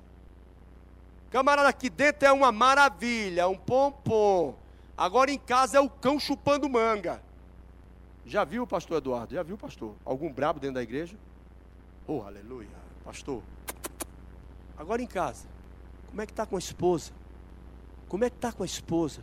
Amado, eu vou dizer uma coisa aqui, eu quero honrar a vida desse homem. Eu estou na casa dele, nunca, nós somos muito amigos, mas eu nunca tinha. E Nádia é uma filha para mim. Nunca tinha ficado debaixo do mesmo teto. Viajamos para Bolívia com Nádia, mas nunca ficamos. Ficamos no hotel, mas era muita gente. Mas assim, no mesmo teto, eu estou com ela e o esposo dela. Eu quero lhe dizer, Pastor Eduardo, que eu estou impactado com a sua postura, os frutos que você demonstra toda hora dentro daquela casa. Não precisa jogar confete, não, meu irmão. Mas dá honra a quem honra. Como é, meu irmão? Mas não dá mais, não. não. Rapaz, não dá mais, não, meu amigo. Olha, eu fui, eu, eu fiz arte marcial, eu fiz tanta coisa na minha vida. Eu fui intenso em tudo que eu fiz. Tudo que eu fiz, eu fui muito intenso. Sam conhece uma parte da minha história. Tudo eu fui muito intenso. Como é que eu vou servir a Jesus? Dando o resto? Dando bagaço? De qualquer jeito? Ontem eu vi um jovem aqui, uma família, um casal, e Deus mostrando o coração deles. Terminou o culto, todo mundo foi embora. Esse casal foi lá para trás, pegou a menina. Rapaz, está na hora de acabar de servir a Jesus pela casa própria, pelo carro, pelo pão, pelo dinheiro. Inhê, inhê, serve a Ele porque Ele é bom e a sua justiça dura para sempre. Mas para os que perseveram. Eu falei aqui, vou falar, no, falei na escola. Eu acho maravilhoso uma passagem que Jesus diz assim. Chega, ele nunca perdeu a oportunidade de ensinar algo. E ele com os discípulos se vira e faz: O que dizem os homens que eu sou? Eles param, uns dizem que tu és Elias, outros que tu és Eliseu, outros que tu és Jeremias, e outros dizem que tu és João Batista, e outros dizem que tu és um desses profetas. E de repente você vê que há uma entonação. Ele para e se vira justamente, ali tinha médico, tinha tesoureiro, mas ele se vira para o mais, vamos dizer assim, o, que não tinha letra de nada. Ele se vira para o cara grosseiro. E ele. Meu Deus, como esse irmão parece com o pastor Acácio. Oh, glória a Deus. Glória a Deus. Eu digo, meu Deus, será que eu estou à vista? Eu não estava vendo pastor Acácio aí, meu amigo. Glória a Deus. E ele é, para e de repente ele olha para um homem que era um homem grosso. Um homem que, vamos dizer, naquela época podia ser chamado, esse cara é papel de enrolar prego. Esse não cara que era Pedro. Ele podia ter perguntado aos outros, mas ele foi para ele, porque ele é assim, ele pega que não é para confundir. Ele disse, de repente mudou a entonação. Ele fez, ok. Ele disse, o que vocês dizem, o que os homens dizem que eu sou. Mas ele se olhou para Pedro e disse, e tu? Quem tu dizes que eu sou? Quem eu sou para você? É como se eu visse Jesus olhar para a senhora e dizer assim: Quem eu sou para você? Quem eu sou para você? Preste atenção. O Espírito Santo me trouxe isso aqui, eu gosto sempre de lembrar. Rapaz, ele poderia naquele momento ter dito assim: Senhor, tu és o meu Jeová Rafa, o Senhor que é emissária. Amém? Glória a Deus. Tu és o Senhor que entrou na minha casa, tocou na mão da minha sogra, ela se levantou da febre. Não é uma verdade? Não é uma bênção? Ou ele podia dizer: Senhor, tu és o meu Jeová Jiré, tu és a minha provisão. Quando eu lançava a rede para trazer o peixe, sustentar a minha casa, tu foi o meu Jeová Jiré. Tu és a minha provisão. Tu mandou lançar a rede onde chegaram os peixes. Não era uma bênção? Era ou não é? Mas, amado, um homem iletrado parou e ele disse: O mais grosso, quem eu sou para você? Para você, quem eu sou? E aquele homem, tido como homem duro, olhou para ele e disse: Tu és o Cristo, o Filho do Deus vivo. Sabe o que isso me faz ver, amado?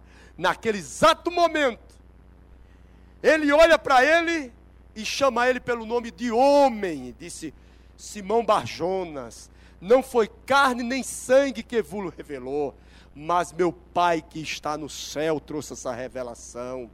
Por causa dessa revelação, tu és Petrus. E sobre essa pedra edificarei a minha igreja. Ele está dizendo o quê? Por causa dessa revelação, tu és uma pedra e sobre essa rocha, ou seja, por causa de uma revelação que você falou, você é um fragmento de mim mesmo. Agora, as portas do inferno não prevalecerão, e tudo que tu ligares na terra será ligado e desligado será desligado. Foi quando eu descobri nessa mensagem porque o diabo range para ninguém fazer o rema. Porque as portas do inferno não prevalecem, a chave que liga e desliga veio por causa de uma palavra rema. O que foi que Pedro teve? Pedro falou, não foi? E ele disse, por causa dessa revelação. Então era o quê? Rema é uma palavra falada, revelada. Sabe o que Pedro estava dizendo? Quando ele disse, Tu és o Cristo, Tu és o enviado, Tu és o Filho. Ele deu identidade. Ele não deu uma provisão. Ele disse: Senhor, tu és alguém que anda comigo. Tu és alguém que os profetas profetizaram. Tu és alguém que eu esperei por muito tempo. E eu tendo alguém, essa confiança, que esse ser, que ele anda comigo, eu posso abrir o armário amanhã, não ter a provisão. Mas ele está comigo, ela vai chegar. Eu posso até, você pode até receber uma cura, irmão, e até perder o diabo roubar. Mas se você tem a consciência que ele é o enviado para você e ele está com você, a cura volta. Era isso que Pedro dizia. E ele disse: Olha, por causa dessa revelação, eu estou dizendo a ti hoje: porta nenhum do inferno prevalece contra você. Mas queremos o quê? Queremos o que ele possa fazer por a gente. Aí nos esquecemos dos nossos deveres. Vou dizer aqui a você, meu irmão. Quanto mais eu estou lendo na palavra, mais temor está me vindo da minha responsabilidade. Ser crente é algo muito sério. Olha aqui Ezequiel 18, vamos lá. Mas desviando-se o justo da sua justiça, e cometendo iniquidade, fazendo segundo todas as abominações que faz o perverso, acaso viverá? Está falando do justo. De todos os atos de justiça que tiver praticado, não, não, não, não se fará memória. Vocês estão aqui? Na sua transgressão com que transgrediu, e no seu pecado que cometeu, neles morrerá. Está falando aqui, amado? A morte eterna, juízo, inferno. E o diabo entrou dentro da igreja com a doutrina enganosa: uma vez salvo, salvo para sempre.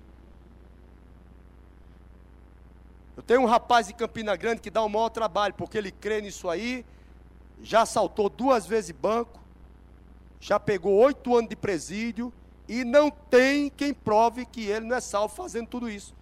Porque aprendeu através do meu pastor que eu estou salvo uma vez e eu sou salvo para sempre. E eu posso andar de qualquer jeito, porque o sangue me justifica. Vai com tripe e tudo para o inferno. O mesmo Deus que esquece do seu passado seu pecado no mar do esquecimento, ele também esquece da sua justiça por causa da sua continuidade na iniquidade. Não é uma mensagem de ninguém sair correndo muito, não, né? Volta para casa pensando nisso. Pensa nessas coisas. Pensa nessas coisas. E alinha a tua vida. Tira algumas coisas de dentro da tua casa. Vê com quem tu está se relacionando. Vê o que, é que você está ouvindo. Não ponha coisa impura nos seus olhos. Amado, eu vou bater forte, nós estamos numa ceia, meu irmão. Não dá para um crente dizer que é crente e de repente o diabo vai pegar uma oportunidade, pode ser acidente, pode ser qualquer coisa, e você está lá e você vai ter surpresa. Está na igreja, participa de coisa na igreja, mas vive no canal pornô. Seja liberto hoje pelo sangue de Jesus. Deus está dizendo: enquanto você respira aqui na terra, saia da iniquidade. Ele não quer esquecer da memória dele a tua justiça. Mas é preciso, a salvação é um ato contínuo, meu irmão. É preciso pautar. Amado, não tem se falado muito nisso nas igrejas, não. O caminho é estreito. E vou voltar para os saudosistas. Se você vai ficar resistindo ao pastor Eduardo e à irmã Nádia, vá embora para a Americana, vá para Cuxinchola, vá para Campina Grande, mas não fique aqui não, porque o bode é você e você vai sofrer. Agora vai descobrir que só mudou de endereço, porque a maioria das pessoas, pastor, que tem esse moído, nem agradava Marcondes e Judete. E por favor, não se engane achando que eu estou aqui, que ele me falou. Não precisa nada, não, meu irmão. Eu sei em quem eu tenho crido. Eu sei para que Deus me deixou vivo. E eu sei qual o ofício que pesa sobre mim. E eu sei, quando eu saio daqui, como o único culto que teve aqui terça-feira, que eu fui dormir de 4 horas da manhã. Você pensa que eu falo tudo que eu estou vendo aqui? Se Deus me mandasse agora falar para você o que eu estou vendo da sua vida, como você ia ficar diante da congregação? Você acha que Deus não me dá visão aberta num culto como esse? Quantas vezes vamos pisar o sangue de Jesus? Quantas vezes o Espírito está clamando por você? Quantas vezes você vai ceder para a graça que Ele lhe deu? Quando Ele colocou pessoas ao seu redor e lhe deu uma graça e um poder para você alcançar, que só você vai alcançar, porque pastor nenhum ali naquele lugar vai poder chegar. E você não tem entendido a dispensação que você tem vivido. Deus para um culto desse, para trazer você para o caminho da graça, porque eu sei o que eu vi, eu quero te dizer, amado, quando você vê algo, amado, quando Deus fala com você, aleluia, pode vir um caminhão de ministro, pode vir um caminhão de doutrinário, acabou, não é mais forte do que a voz do meu Deus e a visão que Deus me dá. E quando eu encontro um apoio aqui, amado, acabou. Deus está salvando a vida de um homem hoje aqui nesse lugar. Deus está salvando o homem de uma morte prematura que está nessa coluna aqui. E Deus está salvando uma jovem aqui de um precipício com um relacionamento que está nesse grupo aqui. Ou não se aperceber do amor de Deus? Olha de onde Ele te tirou. Como vamos negar uma tão grande salvação? Uma fidelidade dessa, irmão. Uma fidelidade dessa. Que quando todo mundo dá as costas para você, Ele levanta alguém para ligar. É Deus e você não está vendo Ele. Arrependa-se hoje. Meu Deus, Deus esquece do passado e também pode esquecer dos seus atos de justiça. Se você persevera em viver a sua vida. Esse é um culto que é como se eu estivesse vendo um caixão aqui do lado. Não que ninguém vai morrer, mas porque o caixão simboliza morte. Muitas coisas tem dominado sua carne, porque você não se deixou morrer. Quando as pressões vêm, as traições e os falsos amigos, eu me lembro daquela luz entrando na UTI. Eu não vou deixar você ir para o inferno. Eu não vou deixar o diabo sapatear a sua vida. Você sabe já que eu estou falando com você. Porque você é muito precioso uma entrega do coração para você desfrutar de um poder. Baixa um pouco sua vista. Ezequiel 18, do versículo 29. Precisamos de esperar dos homens parar. E precisamos voltarmos para Deus. Esperamos muito dos homens. E anulamos no nosso inconsciente sem se aperceber. O grande milagre que ele já fez por você no Calvário. Ezequiel capítulo 18, versículo 29. Quantas vezes você não disse com a boca, mas lá dentro subiu. No entanto, diz a casa de Israel: O caminho do Senhor não é direito. Quando você viu coisas que não aconteceram com você, muitas portas às vezes é fechada porque ele sabe a hora de fechar a porta, porque é precipício para você. E você não diz com a boca, mas já disse com o coração, e ele sonda os corações. O caminho do Senhor não é direito. E olha a resposta dele: Não são os meus caminhos direitos, ó casa de Israel? E não são os vossos caminhos tortuosos? Portanto, eu vos julgarei, olha que amor, a cada um segundo os seus caminhos Ó casa de Israel, diz o Senhor, convertei-vos. O que significa isso, amado? Vou de novo aceitar Jesus? Não, é uma situação de mudar. Mude. Convertei-vos. E desviai-vos. Quem? Você que se desvia. De todas as vossas transgressões. E a iniquidade não vos servirá de tropeço. Lançai de vós todas as vossas transgressões com que transgredistes e criai em vós coração novo e espírito novo. Pois por que morrerias, ó casa de Israel? Porque não tenho prazer, não tenho prazer, não tenho prazer na morte de ninguém, diz o Senhor Deus. Portanto, mude e viva. Mude e viva. Eu vou repetir, eu estou debaixo de uma unção aqui. Eu estou debaixo de uma unção aqui. Quem tem ouvido, ouça o que o Espírito diz à igreja. mude e viva, pois sois indesculpáveis. Aleluia. Vai para Lucas capítulo 6, vamos ceiar. Vamos participar da ceia, amém?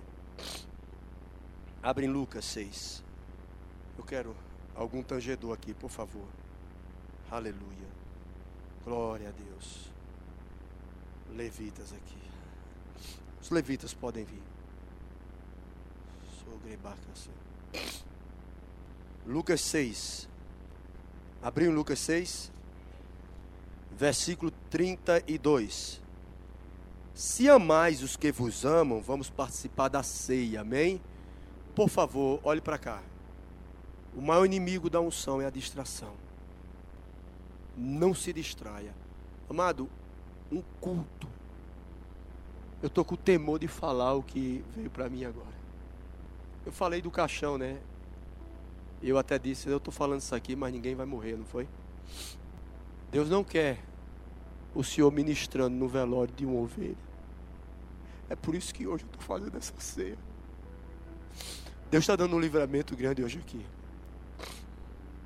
Se tão somente eu ouvir a sua voz. Você pensa que é fácil para mim estar aqui assim? Há uma luta na minha alma. Mas eu mando toda hora Satanás se calar.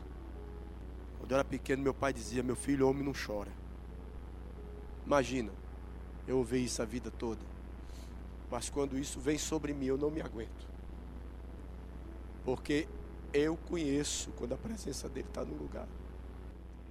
Se amais os que vos amam, qual é a vossa recompensa? Qual é a vossa recompensa? Amar quem vos ama. Quando ele falou isso para você e ele está falando agora, você acha que ele não já criou uma condição que você possa amar?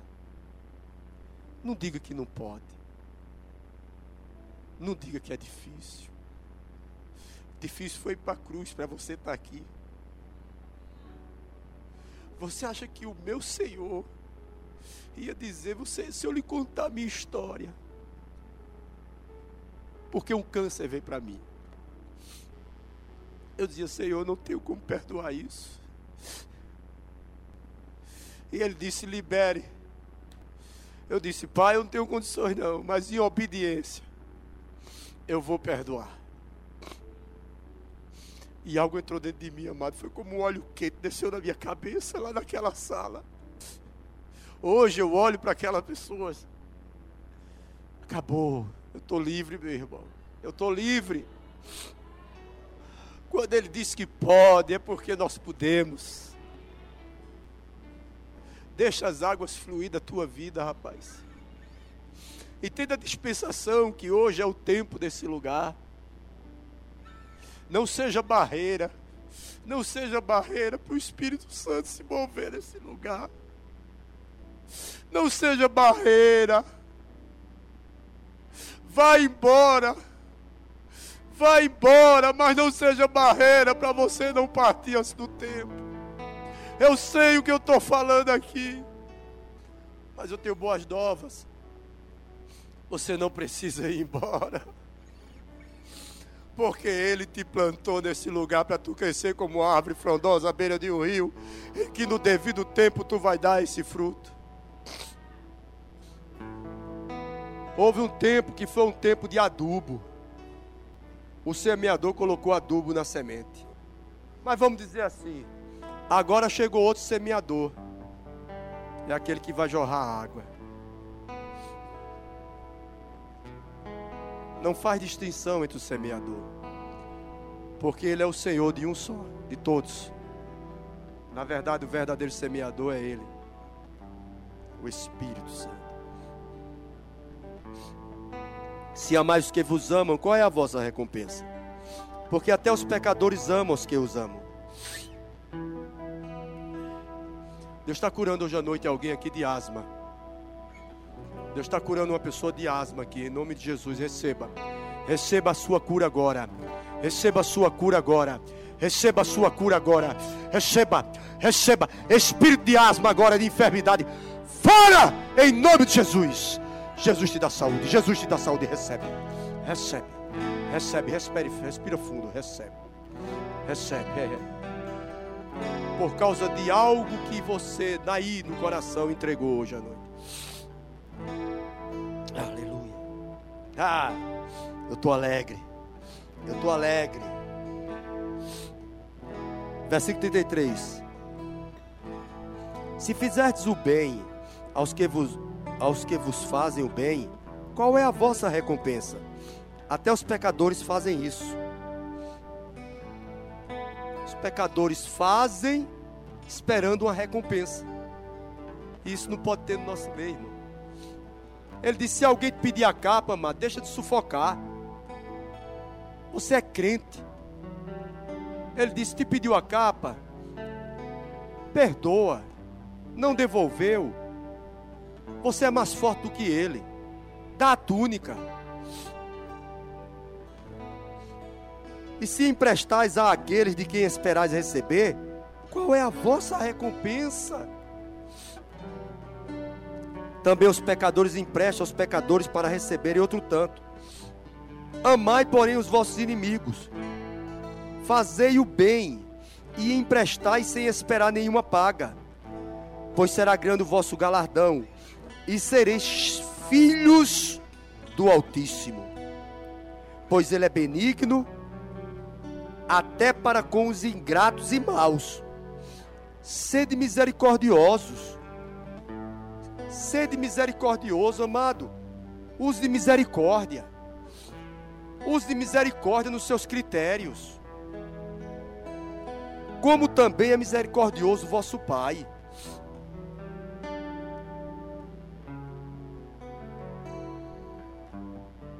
Você tem notado como o Senhor tem falado muito de perdão aqui. Sabe por quê?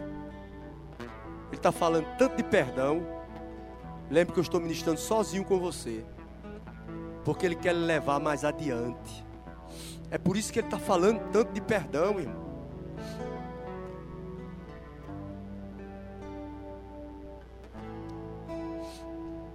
O versículo 35, o versículo 36 ele está demonstrando, amado, como você levantar o sangue de Cristo diante dos pecadores.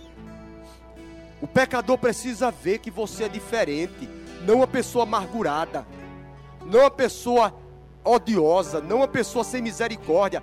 Quando você age como esses versículos que eu acabei de ler, você está levantando o sangue que foi derramado. Esse que você agora vai trazer em memória. Quando você levanta a taça, você vai poder levantar debaixo de uma justiça. Vai para o versículo 37. Eu parei de fazer isso, eu fazia também. Mas a maioria dos ministros, muitos ministros usam isso aqui para tirar dízimo e oferta. Mas isso aqui não tem nada a ver com dízimo e oferta. Aqui Jesus está falando. Os homens botaram versículo. Vamos lá, versículo 37. Não julgueis e não sereis julgados. Não condeneis e não serei condenados. Perdoai e serás perdoado.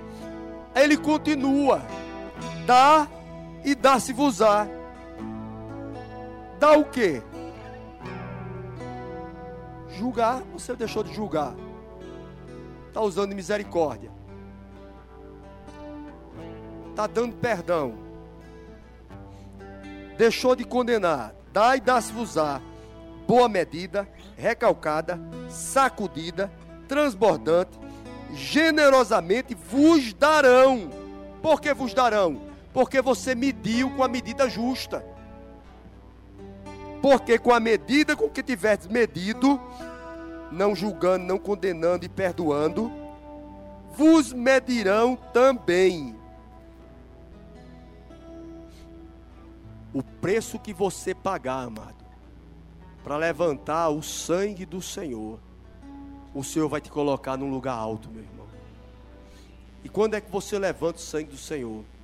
É quando você tem oportunidade, amado, de você mesmo advogar a sua causa. E você decide andar em misericórdia. E deixa brotar em você o mesmo sentimento que houve em Cristo. Aí sim, meu irmão aí boa medida, recalcada, transbordante vai ser derramado na sua vida. Pessoas têm trazido na salva a sua oferta. Pessoas têm trazido até o dízimo, irmão. Mas com mágoa no coração. Eu te digo, meu irmão, é melhor você chegar ao janeiro do pastor e dizer, pastor, eu dei tanto, eu quero pegar de volta. Agora eu quero lhe pedir perdão. Porque eu estava assim, assim e assim. Mas hoje, depois dessa ministração, Deus falou meu coração. Tem muita coisa que eu não entendi, mas eu me rendo. Agora, pastor, agora eu posso dar a oferta. Se trata disso esse versículo. Abra sua Bíblia em 1 Coríntios. Algumas sandálias estão saindo dos seus pés. Oh, aleluia. Porque eu recebi do Senhor o que também vos entreguei. Que o, que o Senhor Jesus, na noite que foi traído, tomou o pão. Agora preste atenção. Versículo 27. Por isso, aquele que comeu o pão ou bebeu o cálice do Senhor indignamente, será réu do corpo e do sangue do Senhor. Examine-se, pois, o homem a si mesmo, e assim coma do pão e beba do cálice. Pois quem come e bebe sem discernir o corpo, come e bebe juízo para si. Eis a razão porque há entre vós muitos fracos e doentes, e não poucos que dormem. Já partiram. Porque vivem em contendas. Porque se nos julgássemos a nós mesmos, não seríamos julgados. Mas, quando julgados, somos disciplinados pelo Senhor, para não sermos condenados com o mundo. Amém? Então, eu queria que você baixasse sua cabeça agora. Feche seus olhos, solte Bíblia, não se distraia. Aquilo que enquanto eu estava ministrando, há uma unção que cobre essa ministração de hoje à noite. Fale com Deus agora. É isso, essa imagem que veio. Perdoe. O perdão não é um dom seu, é dom de Deus. Ele já colocou dentro de você. Peça perdão. É tempo de conserto nessa casa hoje à noite. Fale com o Senhor. Aleluia.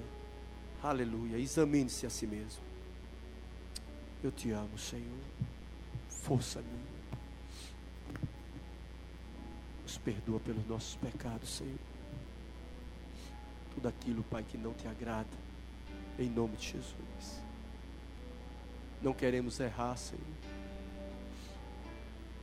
Sabemos que podemos contar com a tua graça. Deixa forte dentro do nosso coração a consciência dos princípios de te temer, Pai. Não queremos te desagradar. Não queremos te desagradar. Não queremos retroceder, Senhor. Mas queremos avançar. Aleluia. Aleluia. Olhe para cá, querido. Vocês lembram das dez pragas no Velho Testamento? Lembram? Quando Moisés ia sair com o povo, que o faraó endureceu o coração. A primeira praga, as águas se transformaram em sangue. A segunda praga foram piolhos. Se eu não estou trocando. A, a terceira praga foram as rãs. A quarta foram pedras. Eu lembro que a sexta foram tumores. Mas preste atenção no que eu quero chegar. Que enquanto nós estávamos orando, veio dentro de mim. Cada praga elas foram crescendo. E a última foi a morte do primogênito. Vocês estão aqui? Começou com a água, Jesus começou o milagre transformando a água em vinho. A maldição começou com a água se transformando em sangue. E depois vieram os piolhos, depois vieram as rãs, depois vieram a chuva de pedra, depois vieram os tumores, e a última, décima praga foi a morte do primogênito. Amém? Deus hoje à noite, porque Muitas vezes coisas ruins estão acontecendo na nossa vida. começa com um problemazinho, começa com outro problemazinho, começa com outro problemazinho, a gente toma posição, começa faltando isso, começa aquilo. Amado, já saímos da graça. Aí precisamos, Espírito Santo, mostra-me onde eu estou errado, porque essa mente que às vezes quer cauterizar, com a falsa consciência de justiça. Aleluia! Vocês estão aqui? Então é preciso pedir ajuda a Ele. Homem, de que tu reclamas que nada me, que nada de que tu reclamas, nada me pedes, e quando me pedes, me pedes de maneira errada para satisfazer os teus deleites. É porque tem uma maneira certa de falar com Deus. Senhor, ilumina meu coração. Não me deixa enganar. O teu espírito é uma lâmpada para o meu espírito. E você vai ver que aquilo que começou com um piolho, aquilo que começou com a água mudando de cor, aquilo que começou com um caroço, e agora, quando você alinha o coração numa ceia, o sangue vem para te justificar. E tudo que era problema, que era pequeno, que o diabo queria levar a uma morte, é quebrado. Hoje à noite, pelo sangue da aliança, princípios do inferno que estavam querendo ser estabelecido dentro de lares aqui, está sendo quebrado hoje, em o nome de Jesus, pela força do arrependimento e da entrega. Seu papel é só render-se. Tem os diáconos aqui que vão servir? Os diáconos podem vir? Eu queria que se posicionassem. A ceia não pode ser feita com um ato religioso, maquinalmente, amado. Você tem que trazer isso em memória dele, o que ele fez, amém? A cura nesse lugar hoje à noite aqui. Os obreiros aqui, por favor. Os diáconos. Aleluia. Olha, você sabe que uma das partes de fé é expectativa. Você está precisando de um milagre, irmão? Eu sendo você começar a ficar com expectativa quando essa ceia e esse pão chegasse na sua mão. Porque ele não vai de qualquer jeito hoje, não. Ele vai com uma unção, viu? Não se engane. Porque eu recebi do Senhor o que também vos entreguei.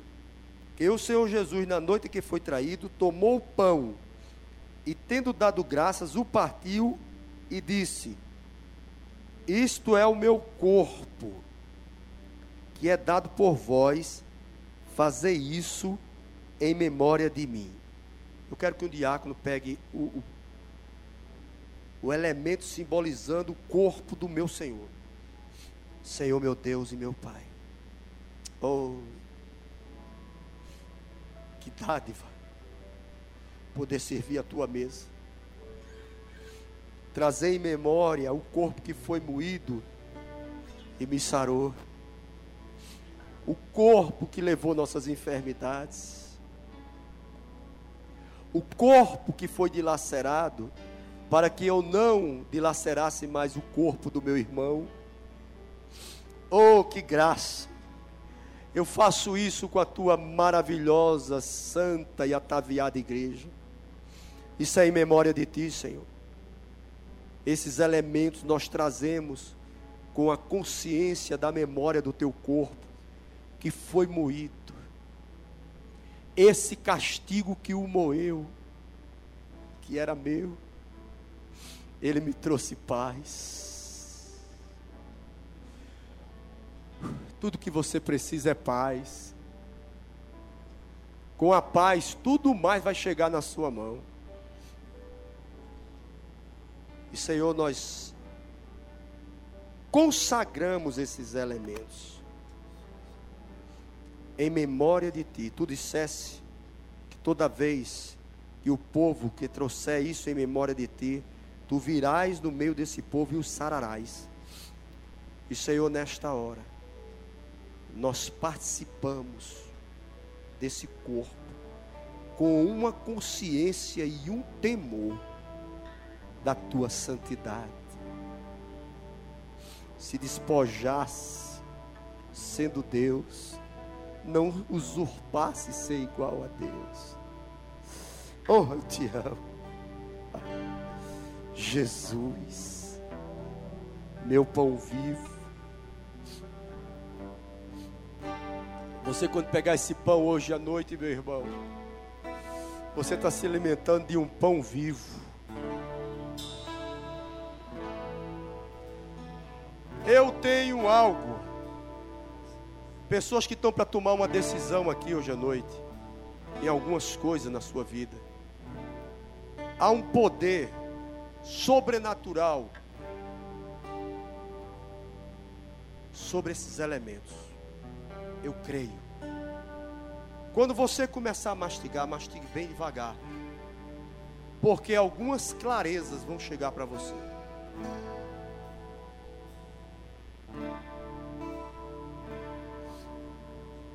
Você pode levantar suas mãos aí na cadeira. Feche seus olhos. Tire os olhos do homem. Põe os olhos em Jesus. Diga, Senhor Jesus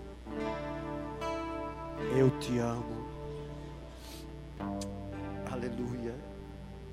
Aleluia. Eu quero que os diáconos já ora logo direto, serve tudo. Me dê para servir tudo junto, né? Para ganharmos tempo. Eu quero orar por o sangue.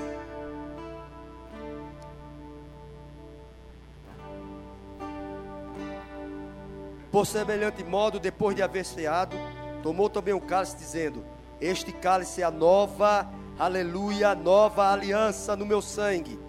Fazer isto todas as vezes que eu beberdes em memória de mim. Porque todas as vezes que comerdes este pão e beberdes esse cálice, anunciais a morte do Senhor até que ele venha. Amado, quando nós anunciamos, ele morreu para que nós vivamos. Amém? Eu quero. Outro dia me chamaram de. Gil, você está ficando religioso essa coisa de você se ajoelhar. Olha, eu vou falar para os doutores da lei. É, a Bíblia, Paulo, na nova aliança, apóstolo e profeta, dizia: Por esta causa eu dobro meus joelhos.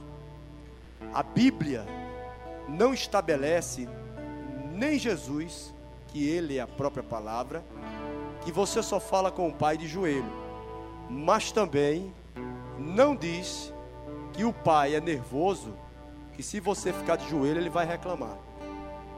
Mas quando eu dobro o meu joelho, eu estou com o meu coração, antes de eu me ajoelhar nesse lugar, o meu coração já está rendido porque eu tenho eterna gratidão. Eu tenho uma gratidão porque eu sei em quem eu tenho crido. Você só pode operar em coisas que Ele quer te usar quando você tiver uma consciência 24 horas dessa presença. Eu sei o que é a ceia. Eu fui curado de hepatite numa ceia, meu irmão. E eu sei que tem banquete hoje à noite aqui. Eu sei que tem libertação das drogas hoje aqui. Eu sei hoje que há um poder que vai queimar toda a toxina no teu sangue. Oh, aleluia. Jesus. Tu fosse morto para que nós vivamos. e desfrutamos do melhor dessa terra. Senhor, aqui está o teu sangue simbolizado. E nós consagramos, separamos em memória de ti. Jesus, Yeshua, Yeshua, Yeshua Hamashia, Yeshua, Yeshua. Yeshua!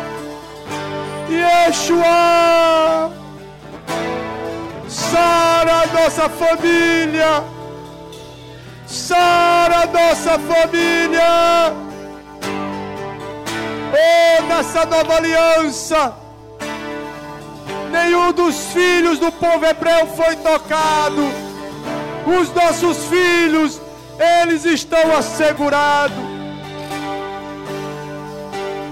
Aleluia. Se você tem algum filho seu com algum problema, coloque agora o filho seu no altar. Porque aquele sangue que não fez com que ele se tornasse um dos primogênitos, esse sangue, esse é o sangue da nova aliança. Em nome de Jesus, esse sangue foi derramado. Para que eu não me contendesse mais com meu irmão, para que eu tivesse um acesso contigo, Senhor. Oh, quando eu tenho consciência do corpo moído e do sangue vertido, eu não posso andar mais de qualquer jeito. Eu sei e corro para o alcance dessa coroa. Oh, Jesus. Você pode dizer comigo? Não se assuste, não. Por favor, não se assuste com a declaração que você vai fazer. Feche seus olhos. Diga: Eu não posso mais viver de qualquer jeito, porque os povos e as nações, elas me esperam. Você não está amarrado Descruze seus braços, levante a mão e adore o Senhor. Adore ao Senhor. A Bíblia diz: levantai mãos santas, mãos santas, para adorar ao Senhor. Vai recebendo e espera um pelo outro. Só participa na hora que eu falar. Mas já pode ir entregando. Entrega junto o pão e o vinho. E vocês segurem e adorem ao Rei. E quando participar, um poder vai vir sobre você. Aleluia!